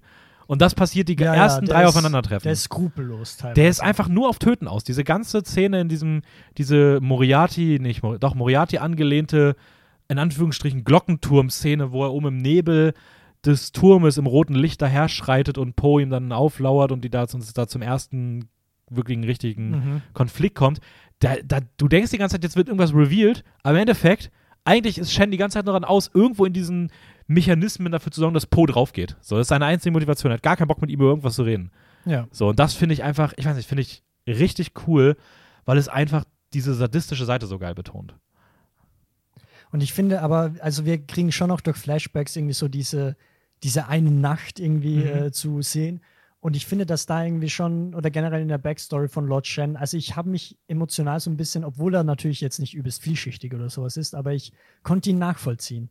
Sein Voll, äh, ja. Elternkonflikt und so weiter. Ja, absolut. Also, ich muss trotzdem sagen, ich finde auch Tai Lang im ersten Teil schon sehr, sehr cool. Ich mag den als Villain da auch sehr gerne. Also, ich finde, er hat einfach in sehr ist der wenigen. Schneeleopard. Oder? Genau, ich finde, er hat in sehr wenigen Szenen eine sehr, sehr coole Präsenz. Und gerade auch wenn er dann das erste Mal ausbricht, da fühlt er sich schon sehr badass an. Aber du hast bei ihm halt wirklich auch eher so dieses Gefühl, es geht so um diesen, um dieses Kung-Fu aufeinandertreffen. Ja. Und er wird am Ende halt, er wird halt komplett also der wird ja komplett zerstört am Ende. Da ist ja, Ja, auch nichts mit Augenhöhe. Während Shen am Ende irgendwie durch dieses, ich finde auch, wenn es dann zum 1 gegen 1 Kampf kommt, irgendwie auch mit diesen sneaky Messern, das ist alles cool. Also ich finde, das, da ist auch scheißegal, Ey, dass so alleine ist. schon seine Einführung, also wo er so quasi in den Tempel reinkommt und du Mhm. nur so quasi seinen langsamen Schritt mit diesen ganzen Messern irgendwie hörst. Ultra. Ja, Ultra also, gut eingeführt. Und ähm, ja, Lord Shen spiegelt sich eigentlich komplett zu Poe, was ich nochmal irgendwie ganz äh, gut fand, eben für beide Figuren. Mhm. Und weil wir vorher nochmal das mit den äh, wir, Tierographen, Experten, äh, was bei einem V ja eigentlich auch so ist, der hat ja dieses ganze Gefieder, wo er hochstellt Mhm. und diese Federn schauen aus wie Augen Mhm. damit sich halt andere Raubtiere quasi davon abschrecken lassen. Und ich finde, das passt dazu gut, weil wenn Poe Lord Shen angreift und er eben diese Federn zeigt, dann sind es gerade diese Augen, die dann mehr so symbolisch stehen, äh, die ihn quasi kurz äh, außer äh, Fokus bringen lassen. Ja, stimmt schon. Also fand Und- ich, das wurde ja. auch nochmal einfach sehr gut, das Tier Pfau in den Film. Ja, es ist eine eingesetzt. sehr fautengerechte Abbildung. Ja, Ähm, Pfau-approved. Foul-proofed. ähm, nee, und ich hab, ich verstehe auch nicht, warum der Film nur bei einer 3,6 steht. Ich finde ihn großartig. Ähm, ich hatte, ich habe den schon mal gesehen, da habe ich dem, glaube ich, sogar nur drei Ja, ja. Sterne gegeben. Und ich habe eigentlich in meinem Du Kopf nur warst gehabt, einer von diesen schlechten Durchschnittsbewertern. ja, genau. Und ich habe irgendwie in meinem Kopf gehabt, dass ich den Humor gar nicht gefühlt habe und auch die Story generell nicht so gut fand. Story, mega gut. Selbst den Humor fand ich gut. Ich habe fast nichts am Humor, wo ich sage, ja, das hat nicht. Vielleicht Ja, manchmal hat es ein bisschen das Pacing gestört, aber so an sich, Was mich manchmal beim Pacing oder beim Humor gestört hat, ist, dass es halt eine sehr dramatische, tragische Szene gab, zum Beispiel zu Lord Shen, und dann kommt halt ein Joke, der quasi nochmal das ein bisschen so, ja, weißt du, wo die die Szene nochmal auf einen Joke enden lassen muss, weil die Kinder Lord Shen vielleicht zu bedrohlich empfinden, zu erwachsen. Was ich ja teilweise verstehen kann, aber keine Ahnung, wenn jetzt das Schaf die ganze Zeit den Mantel von Lord Shen frisst, dachte ich mir halt so, ja, hätte ich jetzt nicht unbedingt gebraucht. So das halt Ja, das ist diese Kleinigkeit. Aber so die großen Gags, die fand ich dann tatsächlich auch im zweiten Teil eigentlich ziemlich gelungen. Wenn sie so voneinander ent entfernt stehen, so ganz weit. Ich meine, genau den Joke hat auch Shazam Jahre später Ja. gemacht, aber der funktioniert halt einfach so gut. Ja, es ist. Ich finde, was ich auch noch, nur als kleiner Kritikpunkt, ich finde, die, die allerletzte Szene hätte es nicht gebraucht. Weil die sagt im Prinzip, was im dritten Teil passieren wird Ja. und die bringt äh, quasi die Konsequenz dieser Story eigentlich so ein bisschen ins Eindämmen, finde ich. ja, dieses, weißt, das, es wäre passender gewesen, wenn sie den Film erstmal so hätten stehen lassen und wenn sie dann trotzdem im dritten Teil für diese Handlung gehen, Als Erweiterung quasi. dass man dann das im dritten Ja. einführt so und dann den zweiten trotzdem erstmal mit diesem Gefühl so zurücklässt. ja. Weil es dann irgendwie auch, es ist wieder so ein bisschen so eine Revidierung vom eigenen Film irgendwie Genau. so ein bisschen. Ja. Ist ein bisschen schade, aber wenn wir jetzt ein bisschen zu den Sternebewertungen rübergehen, ich wäre schon bei viereinhalb. Ja, ich wäre auch bei mindestens mal soliden bis vielleicht so etwas höheren viereinhalb. Ich fand den schon sehr, sehr gut. Ja, das ist gut so. Kommen wir, und ich glaube tatsächlich, dass wir jetzt wahrscheinlich zu Filmen Den kommen, habe ich damals im Kino gesehen. die übrigens. alle ein bisschen schneller Panda 2. gehen. Die alle schneller gehen? Ja, ich habe nämlich das Gefühl, dass meine drei, zu denen ich mit am meisten zu sagen hatte, mit einer Ausnahme, eigentlich die waren, die wir jetzt schon geredet haben. Ja. Ähm, weiter geht's. Wir kehren zurück zu unserem geliebten gestiefelten Kater. Ähm, Putin, Butz. wir machen das nicht zu viel. Äh, Regie, Doch, das gefü ist durchziehen. Für diesen Regie geführt hat äh. Chris Miller. An wen erinnert er mich? An Phil Lord und Chris Miller. Es gibt noch einen Chris Miller, oder? Ja, aber es ist nicht der. Okay. Oder Shrek 3 gemacht. Ja, der hat Shrek 3 gemacht und äh, den großartigen Das Meisterwerk. Oh nee, das kommt noch. Es kommt 2025 ein animiertes Musical, ähm, The Smurfs Movie. Mit Rihanna als. Mit Rihanna als Schlumpfine. Smurf, als, als, als Schlumpfine. Großartig. Wow. Ähm, anyways, der hat Puss in So, Boots gemacht. Erstmal auf die Watchliste packen. Der hat Puss in Boots gemacht, das Spin-off über die äh, Vorgeschichte ähm, ein bisschen von ähm, unserem geliebten Kater, der lange Zeit, bevor er Shrek getroffen hat, bereits ein Zorro-ähnlicher Outlaw war, der durch die Westernstädte gestriffen Sie. ist, auf der Suche nach dem nächsten Milkshot, die ge gestürmt hat und ähm, ihm nichts anhaben konnte, bis er dann eines Tages seinen Kindheitsfreund Humpty Dumpty wieder trifft und ähm, eine Catwoman-ähnliche äh, Diebin, sage ich mal. Ja. Äh, sie heißt Kitty Softpaws, großartiger Name. Und die zu dritt auf ein Abenteuer gehen, einer großen Legende nachgehen, nämlich nach den magischen Bohnen, mit denen man in das Himmelreich kommt, um die goldene Gans zu stehlen, ähm, verfolgt von zwei Deutschen ähm, Bösewichten. Jack and Jill. Jack and Jill, ne? ja. Ich finde, sie sehen einfach aus wie Hinterwälder Deutsche. Vorlage übrigens für Sam, äh, Adam Sandlers Film Jack and Jill. Spaß. Ähm, und, und man erfährt ein bisschen was über die Vergangenheit von, also über die Kindheit von Puss in Boots. Und äh, ja, das ist der Film. Ich kannte das Märchen gar nicht mit den Bohnen, die hochwachsen. Ich habe da schon so also viele ich, Filme gesehen. Ich, ich, ich, ich höre da immer davon, aber ich weiß gar nicht, zu welchem es gehört. Ist das Jack and the Giants? Oder ist das Hans im Glück mit seiner scheiß ich weiß tatsächlich nicht, wo sich das äußert, aber ich glaube, also mich hat es am ehesten, also ich kenne seit dieses Jack and, äh, wie heißt das? Jack? Jack and the Giants. Ja, da gibt es ja auch diesen, so da gibt es einen Film, das ist, glaube ich, auch, ich glaube, das ist auch das, was in der, in dem, ich glaube, es ist Fun and Fancy Free von Disney, wo das auch erzählt wird, wo Goofy, Donald und Mickey, glaube ich, ähm, Wir reden irgendwie verdammt viel über Disney. Hochgehen. Ja, kann, also ich, ich, ich muss sagen, diese Geschichte mit diesem magischen Boden und dem Himmelreich, ich mag die nicht. Ich weiß nicht warum, aber irgendwie, ich keine Ahnung, ich fühle die einfach nicht.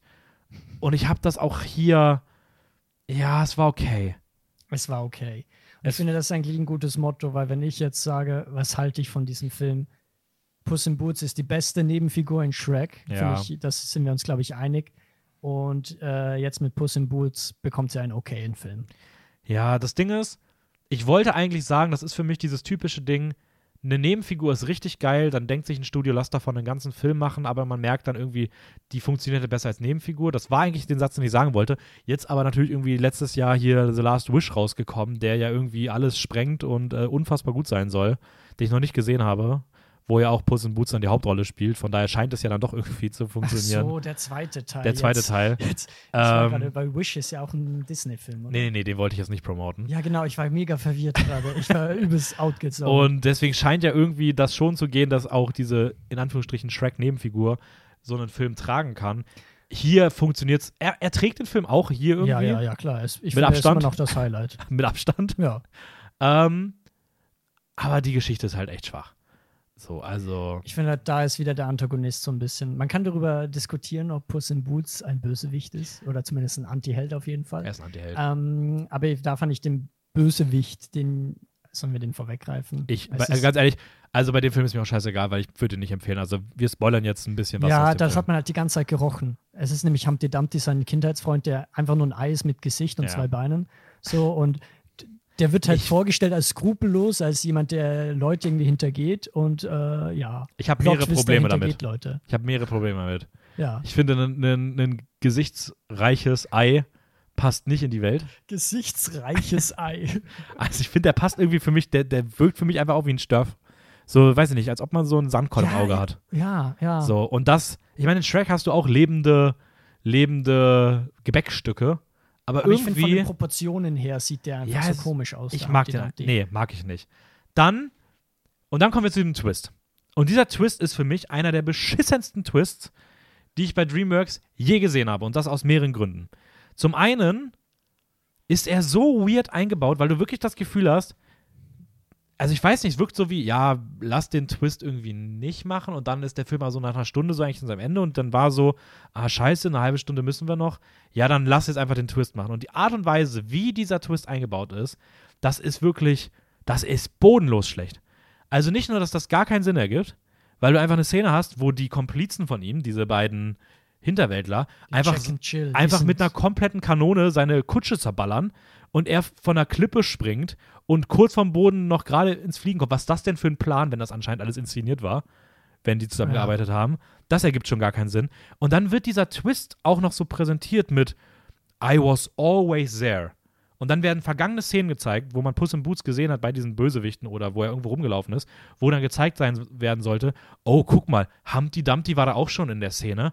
Aber dann werden dann so offensichtlich so Shots gezeigt, wo du ihn halt also das wird so inszeniert nach dem Motto so, ich weiß nicht, es gibt ja öfter so Filme, wo dir gezeigt wird, hey, wenn du aufgepasst hättest, hättest du ihn schon gesehen. Ja, so kleine Hinweise, die gestreut werden. Genau, so, du hättest ihn im Hintergrund sehen können, wenn du hingeguckt hättest. Und das hätte man da machen können.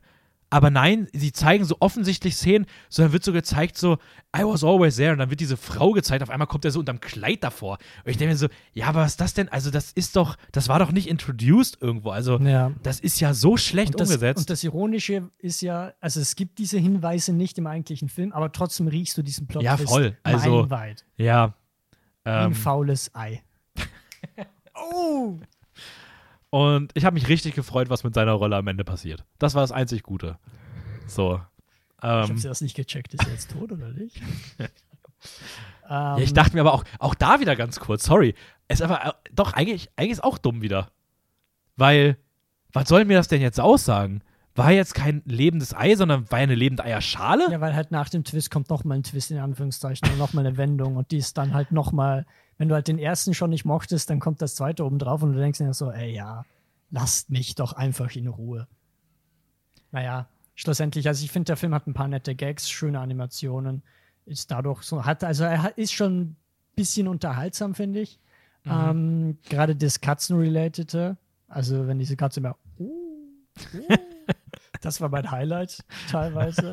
ähm, Ja. ja, aber sonst, also ich muss ganz ehrlich sagen, ich mochte auch nicht die alle anderen Nebenfiguren. Fand ich alle eigentlich nicht so gut. Selbst die äh, Kitty Softpaw hat zwar einen coolen Namen, ähm, aber ich fand irgendwie, sie ist nicht viel mehr als wie ein Love Interest. Ja, Basically, leider- Sich halt ein bisschen spiegelt zu Ja. äh, eben Puss in Boots, aber jetzt nicht so was Besonderes oder sowas bietet. Das stimmt schon. Ich finde aber, sie ist ein, wenn man wenn man es akzeptiert, dass sie nur in Anführungsstrichen ein Love Interest ist, finde ich, sie ist ein guter Love Interest. Ähm, ich mochte die Backstory zwischen Puss in Boots und Humpty Dumpty ganz gerne. Ich fand, das beste Animierte war einfach Puss in Boots als Baby. ja. Das ist super Ähm, süß aus. und ich mochte so ist diese Vergangenheitsszenen. Ich mochte sogar die Figur Humpty Dumpty in der Vergangenheit. Da dachte ich mir, okay, wenn man das Aussehen akzeptiert, sie machen schon nette Sachen damit. Und dieses Erfinderding, ich finde, das hätte ganz nett sein können. So, ich finde es halt einfach schade, was sie mit der Figur machen. Ich mochte die, die Gags in manchen Momenten. Ich mochte diese ganzen Western-Referenzen, damit kriegt man mich eh. Ja. Oh, Ähm, aber das Ding ist halt, wenn ich jetzt diesen Puss in Boots, also den habe ich tatsächlich als Kind irgendwann mal gesehen, aber vergessen, dass ich ihn gesehen habe. Und jetzt, als ich ihn nochmal angeschaut habe, habe ich es gemerkt, ah, okay, die Szenen kenne ich schon. Aber den zweiten Teil, The Last Wish, der kam ja letztes Jahr raus und der wird nochmal besser, Ja, das hoffe ich auch nachdem sehr. ich mir jetzt den ersten Ah, Teil okay. angeschaut habe. Okay, so meinst du das. Ich dachte, Genau, der wird so besser im. Vergleich zum ersten. Ich Nee, das, sagen. das sowieso, das sowieso, aber jetzt merkt man, weil da ist nochmal mehr Western. Ah, okay, sehr geil. Ähm, Du ja, wirst dich freuen, Dennis. Ich muss sagen, sternetechnisch, also ich störe mich wirklich am meisten an Humpty Dumpty und das will ich jetzt natürlich auch nicht dann mit ultra vielen Abwertungen bestrafen. Deswegen gehst du ein Stern und nicht ein halber. Ähm, Nein. ich bin dabei niedrigen, sehr, sehr niedrigen drei Sternen. Ja, geil, schließe ich mich an. Ich bin auch bei niedrigen drei Sternen. Ja.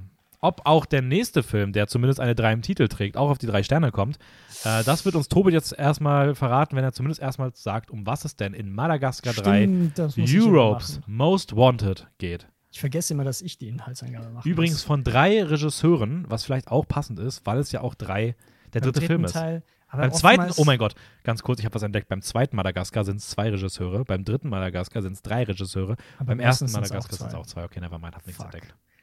Fuck. Tut mir leid. We were this close. This close to perfection. Ah, ja. Also, äh, wir haben wieder diese Vierertruppe mit noch anderen Tieren, äh, rund um Alex, dem Löwen, das Zebra Maori und so weiter und so fort. Und die sind ja jetzt in Afrika, haben ein schönes Leben, aber Alex denkt sich halt immer noch, oh, ich war mal in einem Zoo in New York, ich will wieder zurück in den Zoo und dementsprechend beschließen sie jetzt ähm, nach New York zu gehen. Aus irgendeinem Grund sind sie in Europa. Also ich, ich kann es wirklich nicht besser irgendwie erklären. Sie sind einfach in Europa, okay. Und ähm, Sie sind hingeschwommen. Das versuchen dann halt eben nach, Euro, nach New York zu kommen. Äh, kommen eben durch, ach, wie heißt diese Stadt in Monaco? Keine Mon Ahnung. Monaco. Monaco. Ja, Monte aber Carlo. Monte Carlo, Monte Ja, Carlo. Monte Monte Carlo. Carlo, dann sind sie auch mal in Rom, dann irgendwas, was aussieht wie die Alpen, was aber, glaube ich, nicht mal so spezialisiert wird.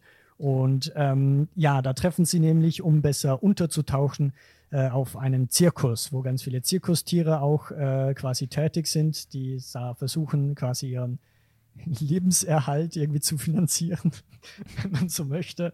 Und ja, denn sie müssen untertauchen, weil es gibt eine ganz, ganz böse ähm, Tierjägerin, eine Französische, die sich auf den Weg machte, diese Tiere umzulegen, vor allem der Löwe. Sie heißt Captain Chantal Dubois. Dubois. Dubois. Oh. Gesprochen von Frances McDormand. Ähm, und kann ich vorwegnehmen, Highlight des Films. Ja, sehr gut. Also- sehr gut. Beste neue Figur. Best mit Abstand Highlight des Films. Die, Weil die ist einfach ein Terminator. Die ist halt eins zu eins der Terminator, der halt durch alles irgendwie durchläuft und einfach nur seine, seine Mission accomplishen Also ich- will. Und dann in dem Falle den Löwen Alex zu töten. ich kann jetzt schon mal verraten, ich gebe alleine anderthalb Sterne in diesem Film für die Szene, in der sie einfach anfängt, ähm, dieses Lied zu singen, um die Polizisten aus ihrem Halbkoma zu befreien. Diese Szene war Peak des Films. Ich gebe einen weiteren Stern für die Szene, für, für, die, für, die, für die Fireworks, Katy Perry Zirkusshow. Meinst du die wirkliche Zirkusshow Ja, oder das, die- was danach kommt? Nee, das wirklich die wirkliche Zirkusshow, wo Okay, sie. da sind wir, da sind wir ein bisschen Die- unterschiedlicher Meinung. Die, die fand ich mit den- gar nicht so cool. Die mit den ganzen Farben und so, das sah schon cool aus. Ich fand, die war sehr cool. aber ich fand, die sah schon cool aus prinzipiell, aber ich fand, das ist so eine Szene, die halt läuft, während die Credits rollen. Ja, das stimmt schon. Aber ich fand sie, aber ich fand sie trotzdem nett. Ich dachte mir so, das Ding ist, ich bin ehrlich, ich war bei dem Film mit. Ich, ich habe ich hab genommen, was ich bekommen habe. Vor So. allem beim Anfang. Ich finde nämlich den Anfang finde ich richtig schlecht. Also, ich weiß nicht, es startet Ja. irgendwie damit, wie, wie auf einmal Alex Halluzinationen hat, dass alle alt sind. Und das ist halt, das ist halt plötzlich da. So damit beginnt der Film. Und du hast nicht irgendwie schon so eine schöne Einleitung oder so. Klar, es ist der dritte Teil eines Films, da musst du dich jetzt nicht wiederholen, aber trotzdem musst du so eine Einleitung der Charaktere irgendwie sowas machen, irgendwie eine Szene, äh, die interessant ist. Und auf einmal sind alle alt. Hä? Ja, das. Das war alles so weird. ich und fand. Gerade ja. eben auch, deswegen war ich bei der Inhaltsangabe ein bisschen, äh, bin da ein bisschen gestolpert, weil auf einmal sind sie in Europa. So, sie sagen, okay, die Pinguine sind jetzt in Monte Carlo und äh, sind im Casino, okay, gut, wir Ja. müssen zu ihnen. Was sie actually nicht hätten machen müssen, wenn sie in Afrika geblieben wären, gäbe es diesen Film gar nicht, weil sie dann gar kein Problem gehabt hätten. Ja. Irgendwie gehen sie da dann hin und plötzlich sind sie da, plötzlich tauchen sie auf und du denkst dir so, ey, wisst ihr, wie fucking groß Afrika ist? Ihr könnt doch nicht einfach mal auf einmal nach Monte Carlo. Und vor allem dann ist so. Also wie lange sind da die Pinguine im Casino geblieben? Also die haben da ja Jahre verbracht. ja, vor allem, das ist dann irgendwie auch so. Ich habe mich daran auch gestört. Und dann habe ich auch, ich habe auch nachher ein bisschen gelesen und online meinten alle so, ja, aber das ist ja auch so der Madagaskar 3 Humor.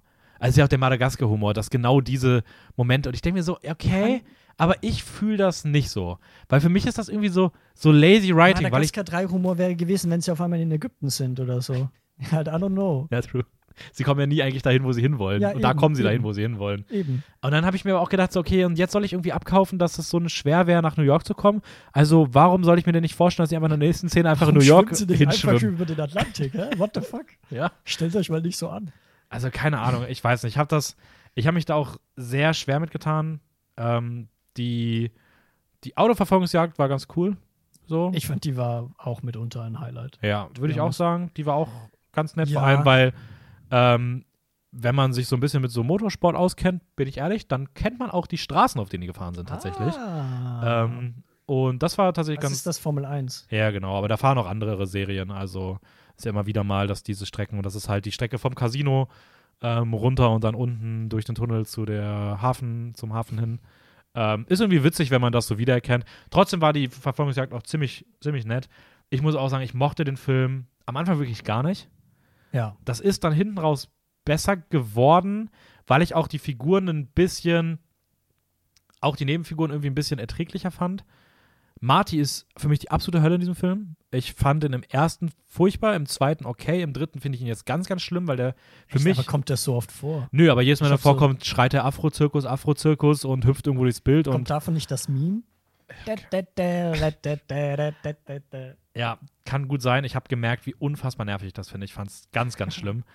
ähm, Ich muss aber sagen, was sich natürlich durch generell die Reihe zieht und jetzt auch beim dritten Teil ist, ist es einfach eine Crackshow.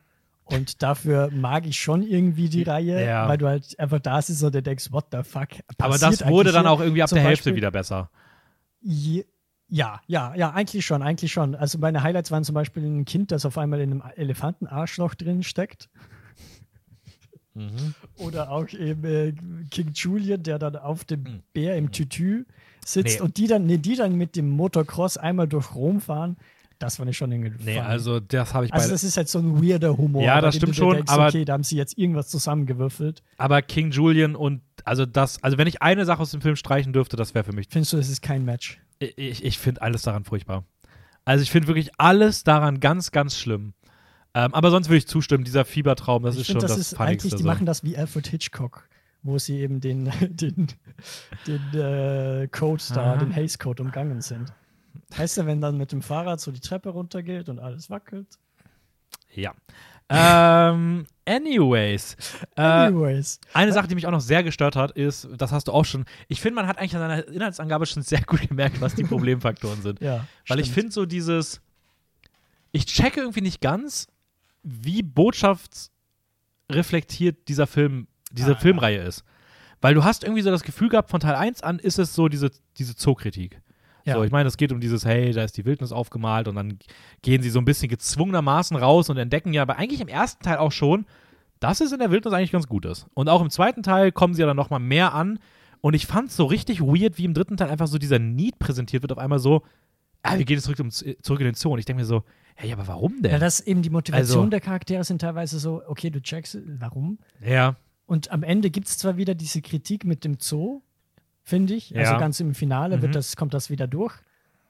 Aber basically einfach, indem sie es durch Zirkus ersetzen. Ja, genau, und das, Das wäre der nächste halt doch Punkt. das Und da denke ich mir halt so, ja, okay, aber wenn ihr euch doch dieser Sache bewusst seid, dann müsst ihr euch doch auch bewusst sein, dass, also dann kann Ja. man da die Lösung für, was soll jetzt die Lösung sein? Zoos weg, alle Tiere ab in Zirkus stecken? Hä? Also, das ist doch, das, das check ich gar Ja, nicht ja, so. Ja, ja, ja. Ähm, Da hat Dumbo das vielleicht besser gemacht. mm, ich kann mich nicht mehr ganz erinnern. ah, keine ich wollte mal wieder einen Disney-Titel reinschmeißen. Ja, aber wahrscheinlich hat das Ähm, Dumbo tatsächlich besser gemacht, weil Dumbo zumindest gezeigt hat, dass ein Zirkus auch nicht der beste Ort Ja, ist. ja, dass man da ausgebeutet wird. Ich weiß nicht, man kann es vielleicht reinlesen. I don't know. Ich weiß nicht. Das Weil die erste, anderen Zirkustiere sich ja ab einer gewissen Szene verraten fühlen von den Madagaskar-Tieren. Ja, was man halt irgendwie vielleicht sagen könnte, ist, dass natürlich irgendwie der Zirkus hier, dass die Tiere da ja weniger die Rolle der Tiere einnehmen, sondern eigentlich eher die Rolle der Menschen, während sie im Zoo ja ihre Tierrolle einnehmen. Aber ich finde es trotzdem irgendwie in einem Film, der sich drei Teile darum dreht, irgendwie so diese Ja. Zoohaltung versus Wildnistiere irgendwie darzustellen, dass da am Ende die finale Lösung ist, dass die dann irgendwo im, im Zirkus ihr neues Zuhause finden, finde ich ein bisschen, finde ich einen sehr schaden Abschluss äh, für die Reihe, wenn ich ehrlich bin. Ja, du musst halt irgendwie im Subtext lesen, es sind keine Tiere. Aber Ja, aber dann- Aber dann ist auch die drei Teile aufgebaute Zookritik Schwachsinn. Ja, So, also also. nee, eigentlich geht es um äh, Zoo quasi metaphorisch für den Kapitalismus. ja. Äh, was ich Warum gibt es eigentlich warum gibt's im Zirkus eigentlich keine Menschen? Also warum gucken sich das Leute an, wenn es doch ein reiner Zirkus von Tieren geführt ist? ja, Weil sie haben ja die ganze Zeit Angst vor Tieren. Also es gibt ja, die Tiere sind ja normale Tiere, so Ja. wird ja die ganze Welt intro, intro, introduced und sie verstecken sich auch immer. Aber warum findet denn kein Mensch, der in diesen Zirkus geht, komisch, dass in diesem Zirkus nicht ein einziger Mensch ist, sondern Tiere da auch einfach alles sind? Also auch das ist ja es da einfach. waren ja Menschen, aber die haben alles verkauft, ne, die ganzen Clowns, die äh, ins Auto gestiegen sind. Aber Das ja, bis zum Ende der. Show äh, sind nur noch Tiere. I don't know. Solange es halt in Ordnung ist, quasi legitim in, im Zirkus-Kontext. Was ich auf jeden Fall, ich finde der Film selber, um da wieder mal ein bisschen zurückzukommen, der hat auch gewisse Längen. Ich fand gerade die Zirkusproben, fand ich irgendwie sehr ermüdend. Mhm. Ich weiß nicht, die mochte ich gar nicht, die ja irgendwie in den Alpen oder sonst wo spielen. Letzter Fun-Fact zu dem Film. Oh Wusstest du, dass er geschrieben wurde von Noah Baumbach? Das habe ich auch irgendwo gelesen. Es ist und, so ähm, weird. Ja, er wurde ich mag Noah er Baumbach wurde eigentlich extrem gerne. aber Co-Writing. Co-Writing. Ähm, also es war eigentlich noch schlimmer. Original Writer waren Tom McGrath und Ja, aber ich Mark das Burton. ist, das ist nur mehr Madagaskar. okay, oder? dann haben Eric. Darnell und Noah Baumbach diesen Film geschrieben. Ja, genau. Ja, keine Ahnung, was man sich dabei Noah Baumbach gedacht hat, warum man den da drin haben wollte. Jetzt ist auch, tut mir leid für seine Filmografie, aber hey. Aber You do you. neben Barbie jetzt Madagaskar 3. Oh Gott. Für den Drehbuch-Credit. Wo bist du bei den Sternen, Dennis? Äh, bei niedrigen, meine- niedrigen zweieinhalb. Niedrigen zweieinhalb. Ja. Okay, wenn man schon äh, Anderthalb kann. davon wegen äh, Dubois. Genau. Ja, aber Chantal Dubois. Chantal Dubois. Ich bin tatsächlich bei drei Sternen. Ja, ist zu viel. Aber Ist aber okay. auch wenig. Auch niedrige. Niedrige drei Sterne. Final. Ja, okay. Das ist, das ist Weil- okay. Ja. Ja, ich fand, dass er hintenrum noch mal so ein bisschen. Das Ding ist halt, was Madagaskar immer kann, sind die Credits. Finde ich. Mit der Musik, gut, das war Afro Circus, davon bist du, glaube ich, generell nicht so äh, überzeugt. Aber Afro Circus, da war ein Remix Afro Circus und dieses, ähm, was King Julian die ganze Zeit singt. Äh, ja, I like to move it, move it. I like to move it, ja, Ja. genau. Ja, nee. Nee, ich weiß gar nicht, ob ich die Credits überhaupt geschaut habe, wenn ich ehrlich bin. Anyways, wen ich geschaut habe, ist der nächste Film. Ähm, nämlich Von Rise Ende. of the Guardians von Peter Ramsey, der Regisseur von der aktuellen, ähm, einer der Regisseure, der auch eine Folge gemacht hat, der aktuelle äh, Ahsoka-Serie, Star Wars. Und der auch als einer der drei Original-Regisseuren Uh. bei Into the Spider-Verse mit an, äh, mitgewirkt hat. Und hat diese Kurzserie Lost Ollie gemacht. Mhm. Die habe ich auch gesehen, die ist sehr süß. Und Rise of the Guardians erzählt basically die Geschichte von Jack Frost, einem äh, männlichen, männliche Elsa, kann man sagen. Also auch hier wieder Disney-Bezug. Ähm, er ist ein, also er kann halt so Eis kontrollieren und ist auch, glaube ich, so eine, ich weiß nicht, wie man das, wie man generell diese ganzen Sachen benennt, aber es ist so eine, Eisologie. nee, ich meine so dieses, ähm, was diese ganzen Figuren, das sind ja, Ach sind das so. Sagen, Kulturelle Mythen. Kulturelle Mythen, genau. Er ist auch ein, eine Figur einer kulturellen Mythe, aber eine der er unbekannteren. bringt Deswegen, ja quasi den Schnee mit sich. genau, weswegen, da aber niemand wirklich an ihn als Person glaubt, ist er halt Ja, bei uns gab es doch Fräulein Holle, oder? bei. Die Stimmt, so ja. Kissen irgendwie Ja, die ausschüttelt und, ausschüttelt, äh, genau, und dann kommen die Schneeflocken. Stell dir mal vor, der Film wäre einfach genau der gleiche, aber es wäre mit Fräulein Holle und es wäre einfach so eine richtig alte kleine Oma. Ja! oh, großartig. Ähm, und genau, bei er kann halt von niemandem gesehen werden, weil ja niemand wirklich an ihm glaubt. Es geht aber auch um Kinder. Also Kinder müssen an diese Mythen glauben. Es geht um Kinder. Kinder sind nämlich wichtig. Und Anyways. naiv genug, dass sie an äh, erfundene Sachen glauben können. Ja, genau, das ist eigentlich das, was der Film sagen möchte. Ihr kleinen Dummies. Ähm, und er wird eines Tages von dem Mann im Mond zu einem Guardian ähm, berufen. Ähm, es gibt schon so vier. Guardians, nämlich Santa Claus, äh, den Osterhasen, die Zahnfee und äh, Sandman. Und sie müssen gemeinsam die Kinder der Welt beschützen vor einer dunklen, beim dunklen Antagonisten, der auch ein Zitat zu dieser Folge beigesteuert hat, nämlich dem Boogeyman. Pitch. Black. Und äh, Jack Frost ist halt der Newcomer in dieser Gruppe, der vielleicht am Ende aber den Unterschied macht. Und ähm, ja, das ist der Film. Gut. Der Machen bessere, der bessere Baymax. Der bessere Baymax. Uh, habe ich nie gesehen. Aber auch so ein bisschen Avengers, nur halt mit diesen Mythen. Ja. Basically. Und ein bisschen, ähm, ich glaube, das hast du in deiner Review geschrieben, Julian Bam. Das ist halt so funny. Also ich weiß, ganz kurz zusammenfassen, Julian Bam macht, glaube ich, seit zehn Jahren äh, das bei YouTube so eine, genau, macht er so eine YouTube-Reihe mit mehreren Geschichten, die jetzt in den letzten Jahren oder so sich mehr und mehr haben miteinander, also miteinander verbunden haben. So in Musikvideos. Genau, und in dieser Geschichte gibt es auch, gibt es schon ganz lange die Figuren Santa Claus, ähm, der Osterhase, die Zahnfee und der Sandmann. Gab es die Zahnfee auch? Ich Ja. habe es nicht so weit Ja. geschaut, glaube ich. Die gab es Okay. auch schon ganz, ganz früher irgendwann mal.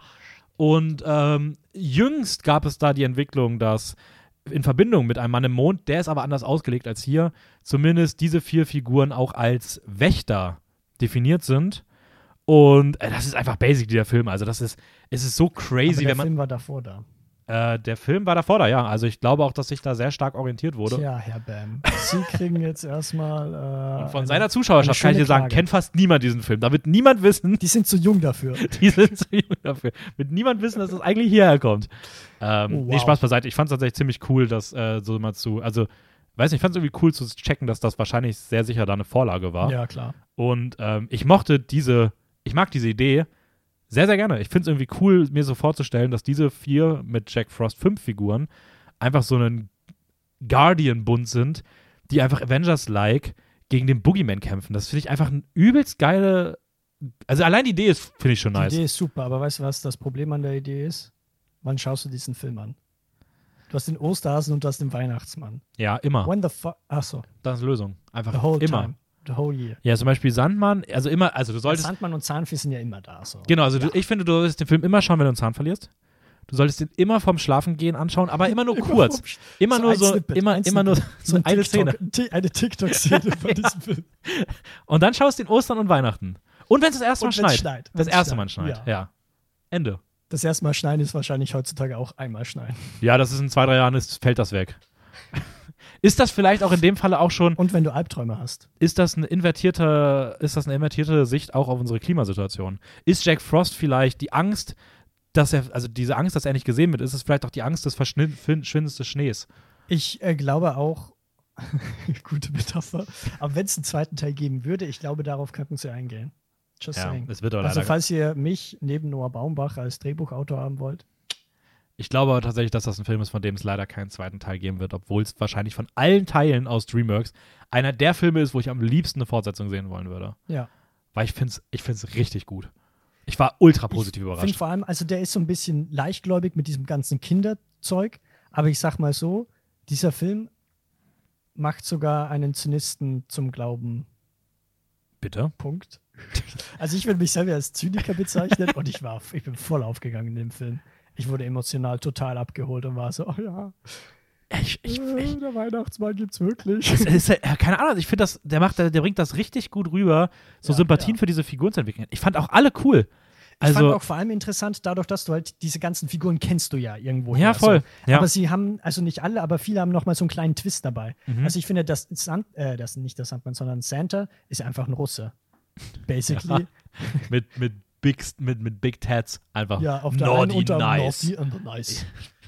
Und dann hast du halt den Osterhasen, der basically einfach ein Australier ist, gesprochen von Hugh Jackman, fand ich großartig. Mhm. Äh, die Zahnfee ist einfach so, eine, so ein Kolibri, Mhm. kann man sagen, oder? Ja. Und der Sandmann, I don't know, der ist Der kann nicht sprechen. Doctor Strange. Ja, aber der Und kann auch kann nicht sprechen. sprechen. So. Das ist irgendwie auch interessant für die Dynamiken, weil damit ja, Ja, auch tatsächlich true. gearbeitet wird. True. Und dann hast du Jack Frost als diesen rebellischen Jugendlichen irgendwie, der auch, finde ich, tatsächlich auch die gute Wahl für die beste Identifikationsfigur ist. ja. Ähm, und keine Ahnung, ich, ich mochte, der Film hat angefangen und ich war, ich war direkt Feuer und Flamme. Also der hat angefangen und diese erste Szene, ich fand, die war so schön, um in diese Stimmung Potter reinzuholen. Bitte? Die hat mich an Harry Potter. Ja, das ist erinnert. genau wieder dieser 90er-Vibe. Es war wieder Musik plus Park Ach bei so, Nacht. Der, ja. Also irgendwie, keine Ahnung, das, das war einfach richtig schön. So ein bisschen nostalgisch. Ich mochte auch, wo wir eben, ja, Zitat habe ich schon Antagonist, wie gesagt, ich bin wieder Fan des Bösewichts, äh, soll ich euch, äh, sage ich gefühlt bei fast jedem zweiten Film. Ähm, gesprochen von Jude Law, wo ich fand, der, also der hat sich richtig gut angehört. Das Ding ist, anfangs fand ich ihn so ein bisschen basic. Mhm. Ich fand cooles Design, coole Fähigkeit, aber so ein bisschen basic. Ja, er will halt Dunkelheit über alles bringen. Mhm. So, okay. Aber je mehr Zeit oder je mehr Szenen quasi es mit diesem Bösewicht gibt, desto mehr erklärt er auch so ein bisschen sich selbst, gerade auch in Kombination mit Jack Frost. Und desto mehr dachte ich mir so, eigentlich kann man ihn auch irgendwo nachvollziehen und ihn irgendwo verstehen. Ja, würde ich auch sagen. Also ich finde auch, das war so. Ich meine, das ist ja auch irgendwie, also keine Ahnung, sie haben es ja schon, natürlich ist seine Schlussfolgerung, weil seine Schlussfolgerung ist sehr, er will sehr alleine dastehen. Er will so, dass alles andere verschwindet, damit er jetzt mal im Rampenlicht steht. So. Aber es Ja, hätte auch Also, eine erwachsenere Version davon wäre auch gewesen. Ich glaube, das hätte vielleicht so Pixar, würde vielleicht so eher diesen Ansatz verfolgen, weil es mich so ein bisschen auch daran erinnert hat an, an Alles steht Kopf und die Emotionen und das ist ja auch Mhm. Trauer als Negatives, dass man auch hätte sagen können, der Film hätte noch einen Schritt weitergehen können und hätte sagen sollen, hätte auch sagen können, dass auch seine, dass er ein Guardian wird. nee, das, ja, aber das, nicht vielleicht das, Dass aber er dass zumindest auch er, Relevant dass er auch relevant ist und dass es auch wichtig ist irgendwie, Ja. das ist aber in Maßen so, you know? Also, dass das vielleicht auf sowas hinausläuft und dass er so auch so ein bisschen so eine, so eine Figur ist, die das dann auch lernt. Aber sie bleiben dann schon bei der sehr bösen Zeichnung. Trotzdem verstehe ich aber so diesen Ansatz von ihm, so dieses, naja, dass halt einfach er nicht stattfindet und er nur als verhasste Person versucht wird wegzu. Ja, ich Ähm, meine, seine Character Trait ist auch Angst. Gut. ähm, ja, nee, fand ich auch großartig. Ich fand, der Film sah richtig gut aus. Ich finde, das ist fast visuell mit der beste Film aus der Reihe heute, weil ich mochte Mhm. die Ästhetik hier sehr, sehr gerne. Ich fand irgendwie, ich weiß nicht, ich weiß nicht, was die anders gemacht haben, aber ich fand, das sah alles richtig gut aus. Also, ähm, ja, I'm a fan. Ich mochte den auch sehr, sehr gerne. Ich habe so zwei, nicht Kritikpunkte, aber so etwas, was mich, so Gedanken, wo ich mir dachte, na, hätte man vielleicht besser machen können. Zum einen, die Albtraumwesen waren basically nur Pferde. Ja, Da dachte ich mir so, gerade weil die Sandwesen waren alles Mögliche, da dachte ich mir, okay, das ist jetzt mehr Albtraum. Ich finde Pferde jetzt nicht so gruselig, mach mal eine Spinne oder sowas, I don't know. so halt kannst du ja diese ganz True. typischen äh, Tiere durchgehen. Und Das Ding ist, man hat ja versucht, also es ist natürlich ein amerikanischer Film, aber man hat versucht so ein bisschen, weil es die ganze Welt irgendwie betrifft, wollte man ein bisschen mehr machen, hat man natürlich auch mehr so diese Diversitäten mit russischer Weihnachtsmann, Mhm. australischer äh, Osterhase. Ich fand es dann ein bisschen schade, in Anführungszeichen, dass dann quasi das letzte Kind wieder in Amerika bleibt. So, da hätte ich es irgendwie cool gefunden, Naja. wenn es nochmal auf irgendeiner anderen Welt oder sonst wo. äh, Nee, das funktioniert aber nicht. kann. Da ist ja Amerika auch als Vorreiter. Ähm, was soll es denn sonst sein? Welches andere Land hat denn bitte so eine Standhaftigkeit wie Amerika? Schandhaft. Das will auch Dreamworks natürlich. Da muss man sich auch mal als Hollywood-Film auch mal, muss man mal Flagge zeigen. Ja? Amerika, Solidarität. Amerika ist da, glaube ich, nicht so gut, sich selbst zurückzunehmen. Aber Ja, ja, ja, klar. Also, das, wie gesagt, das sind nur so kleine Wehwehchen, ja. wo ich das sagen würde. Wo bist du bei Weil den ich hätte, Sternen? ich hätte mir auch vorstellen können, man macht so in Deutschland oder so und die ganzen Guardians, die können halt nur Englisch. So, und dann ist halt wieder so eine Schwierigkeit mit dem Verstehen oder so. Wäre ein guter Gag gewesen. Wie Hallo, gesagt, bist du Frau Holle? Der Holle? Ja. Frosty Holle? Ähm, Ähm, bei den Sternen bin ich tatsächlich. Haben wir bei Kung Fu Panda 2 gesagt, bei welchen Sternen wir ja, sind? ich habe es gesagt. Ich habe gesagt, ich bin bei höheren viereinhalb. Stimmt, Du wir hast du bist bei soliden viereinhalb. Jedenfalls, ähm, und dadurch merkt man es schon. Wir bei haben Rise- danach auch schon über zwei weitere Filme Rise- geredet Ja, übrigens. ich weiß, aber es ist mir gerade, weil ich wollte jetzt gerade sagen, das ist tatsächlich der zweite Film in dieser Folge, den ich mit viereinhalb Sternen bewerte. Und das ist bei mir eine Seltenheit. Also Rise of the Guardians ist für mich auch bei viereinhalb Sternen. Ja, wie, wie ich das ranken würde, später Ja. zu. Bei mir ist er bei sehr, sehr hohen vier. Sehr hohen viel. Ja. Ich, Sehr gut. also 4,4. 4,3? ich bleibe bei sehr hohen vier. Ich habe gemerkt, dass ich dieses mit dem Komma gar nicht fühle. ähm, nee, ich weiß nicht. Ich ähm, könnte mir vorstellen, wenn ich den öfter sehe, ist auch ein Film, den ich bestimmt öfter sehen werde, Mhm. äh, dass der noch höher gehen könnte. Aber für den Moment lasse ich es erstmal da. Den habe ich nämlich auch damals im Kino gesehen. Mit meiner Gotta zusammen. Ah, okay. Good Memories. Kommen wir zu dem letzten Film, den du noch mal vorstellen darfst. Den ich vorstellen darf, Äh, den The ich noch nie Croods gesehen von habe. Chris Sanders, der Mhm. auch äh, How to Train the Dragon und Lilo und Stitch gemacht hat, jeweils in Co-Produktion mit Dean DeBlois. Und dieses Mal allerdings mit Kirk DeMicco, der verantwortlich ist für den Netflix-Film Vivo. Mit, Und auch- mit wem Co-Produktion? Bei mir steht jemand anderes. Kirk DeMicco. Ja, habe ich doch gesagt. Ach so. Und vorher habe ich gesagt, äh, ja, das hatte, mit dem hat er How to Train Your Dragon und ähm, äh, Lilo und Stitch gemacht. Ach so, mit denen. Ja. Okay, jetzt habe ich es für The Croods hat er allerdings Er hat gewechselt. noch nie mit Kirk DeMicco zusammengearbeitet. Dies ist korrekt. Oh, Alter, das war jetzt kompliziert. Uiuiui, tut mir Dann leid. ist es in dieser Folge einfach zu hoch für mich. ich bin die ganze Zeit nur verwirrt. Ähm, ja, The Croods. Äh, wir haben wieder eine neue Welt, nämlich im Prinzip so Neandertaler, also haben wir mehr so Steinzeitmenschen, Cavemen, um genau zu sein, denn Mhm. äh, die zentralen Figuren sind wieder mal eine Familie, eine schrecklich nette Familie, könnte man so sagen. Äh, Protagonistin, würde ich jetzt mal sagen, ist die Eve. Eve Crude, eben die ganze Familie heißt Crude. Und ähm, die konnten im Prinzip nur aus einem Grund überleben, nämlich durch den Vater Grug Crude, der sich eben ganz, ganz streng an die ganzen Regeln hält, wie man eben äh, in dieser Steinzeit, äh, ja, Zeit, Steinzeitzeit? Steinzeitzeit, ja. Ja, Ja, das sagt man so. Im Englischen heißt sie auch Stone Age Age. Steinzeit, Zeitepoche, Stone Age Age. Wie man da eben überleben kann, weil das ist natürlich ein sehr gefährlicher Ort. Äh, The Croods hat auch sehr viele Fabelwesen, muss man natürlich dazu sagen. Also das ist jetzt nicht 100% historisch akkurat oder sowas. Dann nimmt es sich schon Fantasy-Freiheiten. Und Eve eben, die Tochter, die ähm, fühlt sich da aber nicht so hundertprozentig wohl. Denn zum Beispiel immer bei Nacht zieht sich die ganze Familie zurück in die Höhle, niemand darf raus, niemand äh, darf äh, eben den Mond oder sowas anblicken, weil das ist natürlich viel zu gefährlich und Eve ist neugierig und äh, schaut da erstmal nach draußen und trifft dann auf einen anderen Menschen, a guy.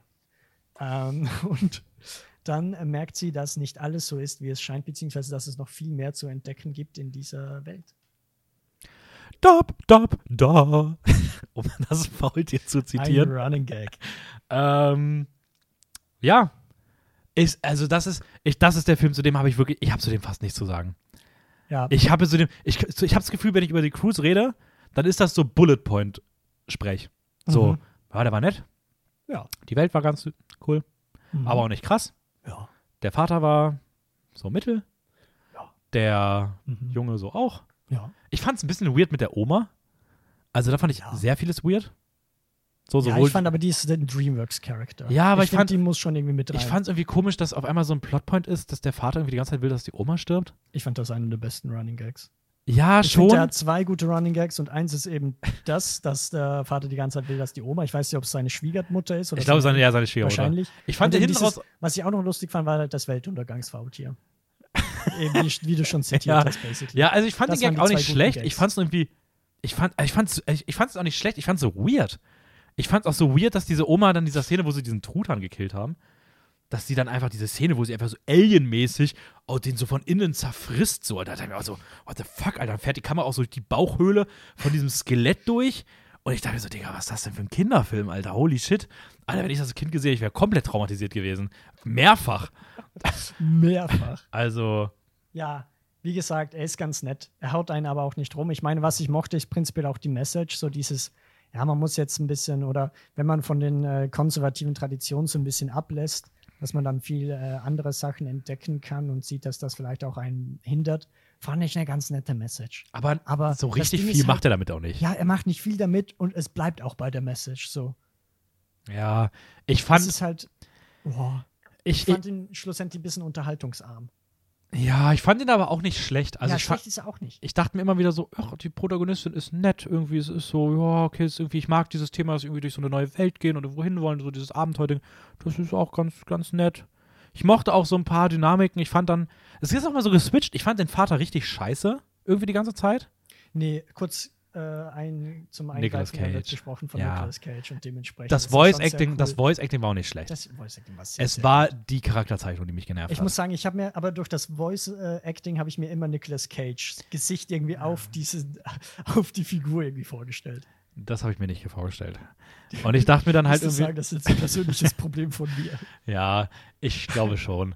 ähm, nee, ich weiß nicht, ich habe so dieses Problem gehabt von, keine Ahnung, ich fand das dann irgendwie alles so ganz okay und dann kam irgendwie diese Szene, wo er dann irgendwie sieht, dass Guy so beliebt ist und dann will er einfach auch eine so auf Hip machen und die war irgendwie an einer Stelle, wo ich die irgendwie super deplatziert fand, weil Aber ich das dachte, sind doch Väter.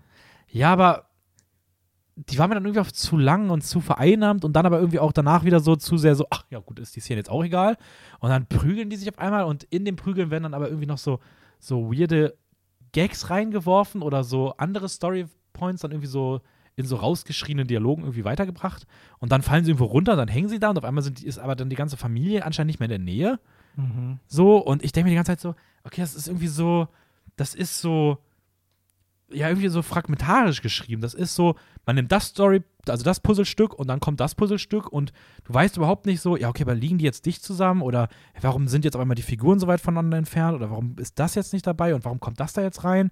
Und das wirkt alles einfach so, so, so dahingeklatscht so teilweise. Ja, ich weiß nicht, auch bei der ganzen Welt, also man entdeckt dann eine neue Welt mit neuen Fabelwesen und teilweise dachte ich mir, es sind schon eigentlich ganz coole Ideen, wie die ganzen Wesen aussehen und so. Aber zum Beispiel, es war für mich nicht so dieser Moment, wo ich mir denke, boah, Ja, voll. das ist jetzt diese Welt, in die man eintauchen kann, wo alles irgendwie total Doch, hatte ich an einer fantastisch Stelle. ist und faszinierend. Hatte ich an einer Stelle. Am Ende. Weil ich dachte wirklich, beim finalen Bild dachte ich mir so, ach, okay, mal gucken, was als nächstes kommt dann in Teil 2. Ja, aber mehr so ein Anteaser. Ich meine, Ja. das sind ja keine Fabelwesen. Nee, absolut nicht. So, du hast Das einfach nur ein schon, ja. schönes Hintergrund. Ja, schön. So, und. Dann ist erstmal ein Screenshot machen und schön beim Computer als Hintergrund fest. Ja, aber, nee, ich weiß, ich weiß, was du meinst. So. Und ich weiß aber auch nicht so richtig, woran das wirklich liegt. Weil irgendwie habe ich das Gefühl, der Film müsste besser sein, als er letzten Endes ist. Ja. Weil er ist eigentlich nicht so, dass ich denke, so, ja, okay, der, so, keine Ahnung, bei, bei Madagaskar 3 habe ich so, so, ich finde, der fühlt sich auch nicht nach einem qualitativ hochwertigen Film an, so wenn ich ehrlich bin. Und auch bei Puss in Boots denke ich mir so, ja, das ist schon so das, was es sein soll. Aber bei dem Film denke ich mir irgendwie so, ey, der hätte eigentlich richtig gut sein müssen, aber irgendwie ist das nicht. Aber so richtig kann ich es auch nicht an einer bestimmten Sache Es festmachen. fehlt so So. irgendwie der Funke. Das Ja. It, the It Ja. is missing. So dieser Funke vom Feuerstein quasi. Ja, voll. Was ich nur ein bisschen kritisch fand, halt jetzt, das ist so mehr so auf den Subtext oder sowas, das quasi irgendwie. Ich weiß nicht, ich hätte nicht diese Liebesbeziehung gebraucht mit dem Boyfriend. Ich hätte mir auch vorstellen können, dass es eine ganz andere Figur ist, die einfach trotzdem irgendwie eine Ja, Faszination und jetzt war es irgendwie so dieses, oh ja, Mädchen liebt Bube. Ja, aber auf der anderen, Seite- auf der anderen Seite denke ich mir da irgendwie so, es passt halt irgendwie sehr in dieses, in diese Steinzeit-Thematik rein, weil es einfach sehr einfach die Figuren auf irgendwas runterbricht. So. Die treffen sich, die, du kennst vorher das Außen nicht und du kannst überhaupt nicht deine einsortieren, was das ist und deswegen wird es einfach Liebe, weil einfach Liebe dabei oder romantische Gefühle, weil das dabei irgendwie auch noch so anders funktioniert so. Also das ist ja die, die haben ja keinen anderen Purpose gefühlt in der Welt. So, also das ist ja, die sind ja komplette Idioten alle. Also das muss man auch mal sagen. Das ist auch was, was ich ein bisschen weird fand. Ich das nie hergeleitet. Das fand ich irgendwie auch weird in dieser, in dieser, also das war auch ein Punkt, den ich tatsächlich nicht so gut fand. Das war mir einfach, diese Familie war mir einfach viel zu sehr einfach. Das war mir viel zu wenig Steinzeitfamilie, weil die auf einmal auch Football spielen und sowas. Das war mir einfach viel zu sehr, viel zu wenig Steinzeit und viel zu sehr einfach nur, ja, einfach nur eine dumme Idiotenfamilie. Und da denke ich mir dann so, ja gut, da kommt in diese Idiotenfamilie, wo nur Deppen sind und Ja. die einzige vernünftige irgendwie die Tochter ist, die aber auch irgendwie einen Knacks hat. Da Ja. kommt dann so Werners reingelaufen und das Einzige, was sie halt irgendwie dann irgendwie zuordnen kann, ist, oh ja, lieb mich. so, keine Ahnung. Also irgendwie, ich weiß nicht. Eigentlich sind es keine Steinzeitmenschen, sondern eine amerikanische äh, Kleinbürgerfamilie in der Vorstadt. Ja, aber weil so funktioniert ja auch die, Ro- die Romanze zwischen den beiden. Ja. Also du hast sie, die einfach so gefühlt von 0 auf 100 auf einmal ist, so, so okay, romantische Beziehung. Und er ist ja viel mehr so, du merkst ja viel mehr seine Blicke und seinen Wandel. Also du hast schon das Gefühl, dass zwischen den beiden das viel mehr so da ist, dass er so in dieses, er muss so ein bisschen sich verlieben. Und sie ist einfach so, für sie gibt es gar nicht, die, sie checkt diese ganzen Sachen nicht, sie ist einfach so, ah, okay, da ist irgendwas, go for it. Ja. Das ist jetzt nicht kreativ, das ist auch nicht sonderlich interessant so, aber ich weiß nicht, mich hat es jetzt nicht aktiv gestört, weil ich einfach das Gefühl habe, dass der Film aufgrund seines zeitlichen, seines zeitlichen Settings da sehr banal bleibt einfach auch. Weil die halt auch einfach alle dumm sind. Also, sind Das- einfach alle dumm. das schwebt so über allem. Ich finde es schade, dass man nicht checkt, was wirklich da so dieses Weltuntergangsproblem ist. So, also klar checkst du, okay, Ja. Feuer, aber hä, wo, Feuerböse. wo kommt's her und warum ist jetzt das Ende dann auf also warum soll das dann so Aber es gibt von dem Teil ja schon einen zweiten, den wir ja natürlich auch irgendwann besprechen werden und äh, vielleicht kriegen wir da ein paar Antworten. Ähm, was für eine Antwort würdest du denn geben, wenn ich dich fragen würde, wie viele Sterne du diesem Film geben würdest? Auch so drei. Ich bin auch bei drei, aber so zwischen Mittel und Tendenz unten. Ja, würde ich auch sagen. Also, es- ja, irgendwo da so. Ähm, okay, äh, kommen wir zum Abschluss, weil wir auch schon mit der Zeit natürlich schon wieder sehr weit drüber sind hier. Ähm, war aber auch die erste Dreamers-Folge. Man muss ja auch erstmal gucken, wie man sich eingroovt. Ja. Ähm, Aber wir hatten auch so gute Filme. wir hatten auch sehr gute Filme. Über die man viel diskutieren kann. Jetzt diskutieren wir darüber, wie wir sie ranken würden, beziehungsweise nicht komplett ranken, sondern drei Highlights und ein Flop, oder? Genau, die, deine Top 3 kannst du auch, die kannst du auch gerne sortieren. Dann den schlechtesten Film für dich. Aber was mich vorher noch interessieren würde, weil das, glaube ich, sich heute anbieten würde, ähm, wir hatten jetzt ja mehrere sehr coole Villains. Wer wäre denn für dich der beste Villain von denen? Ähm, wir hatten ja, sag mal, Lord Shen, wir hatten, ähm, gut, ich denke mal, Mega meint es raus. Ähm, wir Ja, hatten eher- achso, Rumpelstilzchen, wir hatten äh, Boogeyman, wir hatten äh, Dubois. Dubois, Ich denke mal, es ist zwischen den vier. Und The Croods hat gar keinen Bösewicht. Also zumindest keinen Nee, klaren. nee. Aber ich würde mal sagen, es ist wahrscheinlich zwischen Boogeyman, äh, Dubois, Lord Shen und ähm, Ja, ähm, Rumpelstilzchen. um es mal abzukürzen, es wäre genauso wie mein, tatsächlich mein Top-Favorit vom Film her, Lord Shen. Ja, okay. Aber ich das jetzt schon ein bisschen Wäre bei mir auch vorne. Sehr gut. Machen wir so imaginär. Ja, Ähm, Ähm, wir sitzen zu weit auseinander dafür. ja, es ist schwierig. Ähm, ja, Top 3 ist bei mir auf jeden Fall auf Platz 1 Kung Fu Panda 2. Bei der bei mir bei einer hohen viereinhalb tatsächlich Mhm. kratzt. Bei mir auch. Äh, auf Platz 2 wäre dann Hüter des Lichts, eben Rise of the Guardians. Bei mir auch. Bei der bei einem okay, also bei einem normalen, Mhm. neutral viereinhalb. Jetzt haben wir wahrscheinlich einen unterschiedlichen.